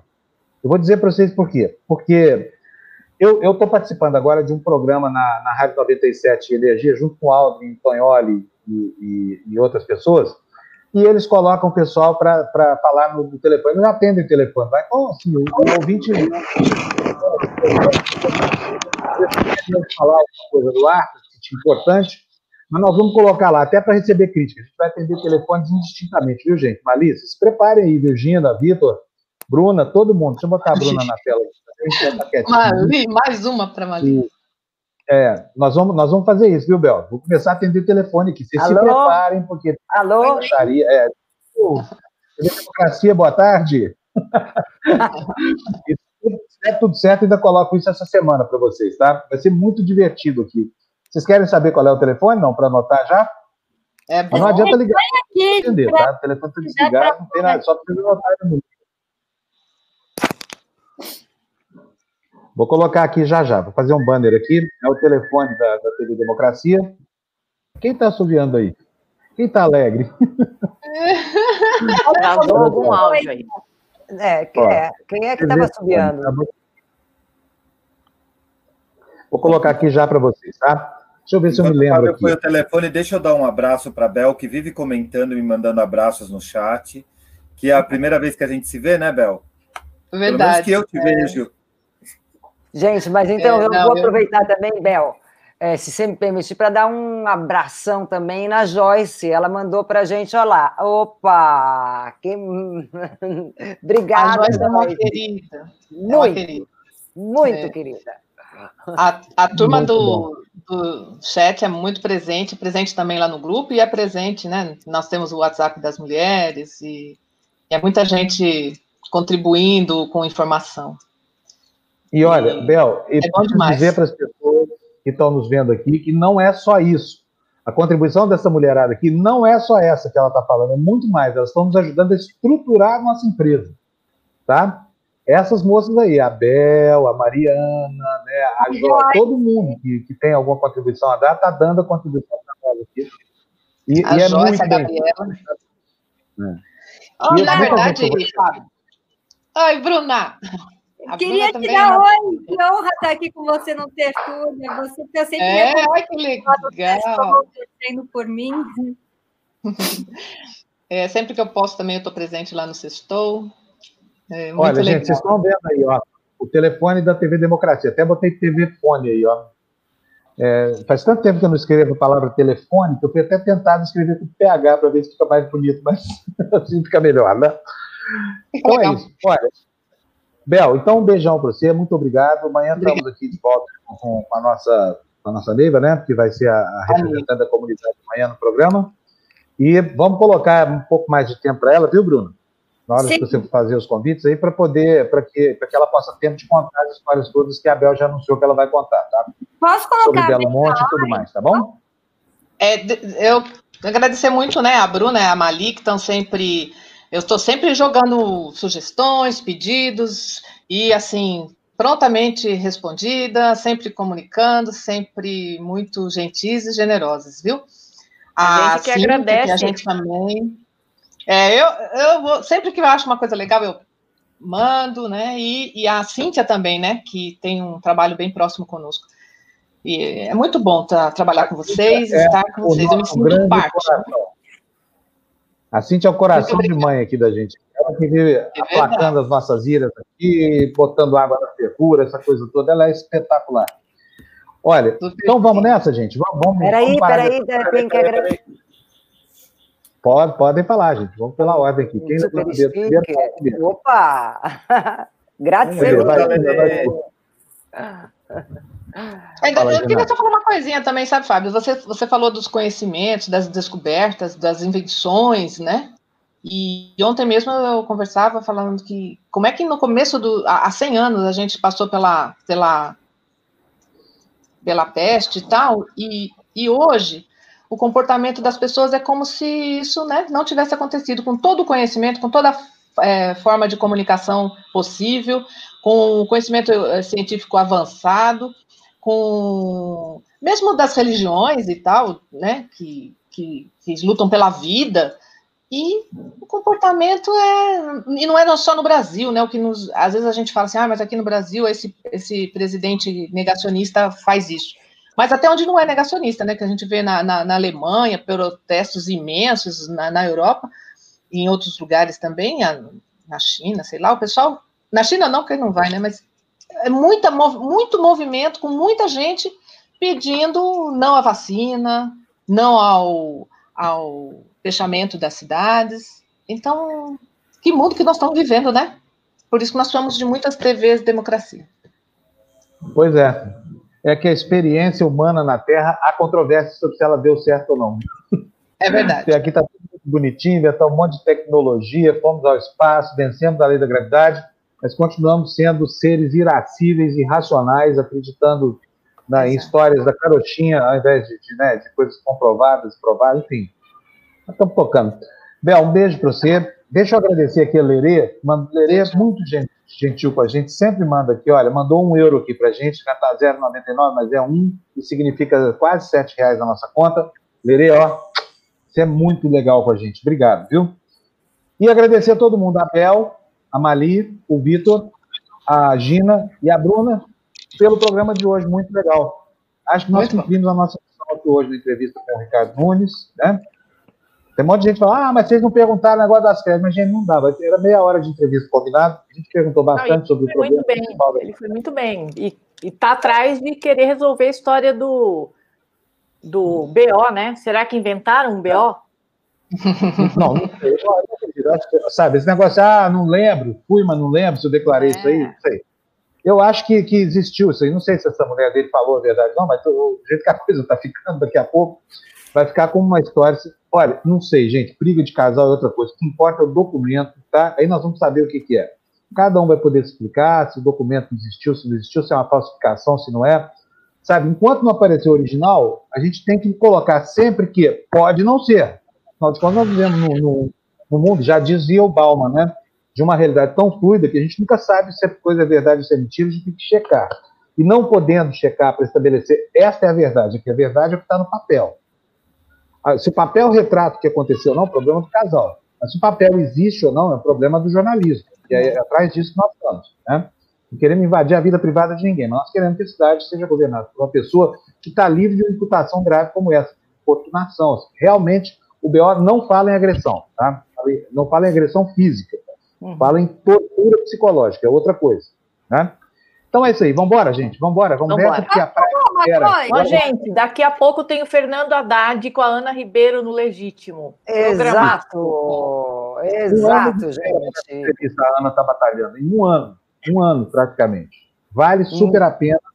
O Haddad é uma pessoa muito antenada com esse problema de, de né, dos, dos, dos guetos de identidade social.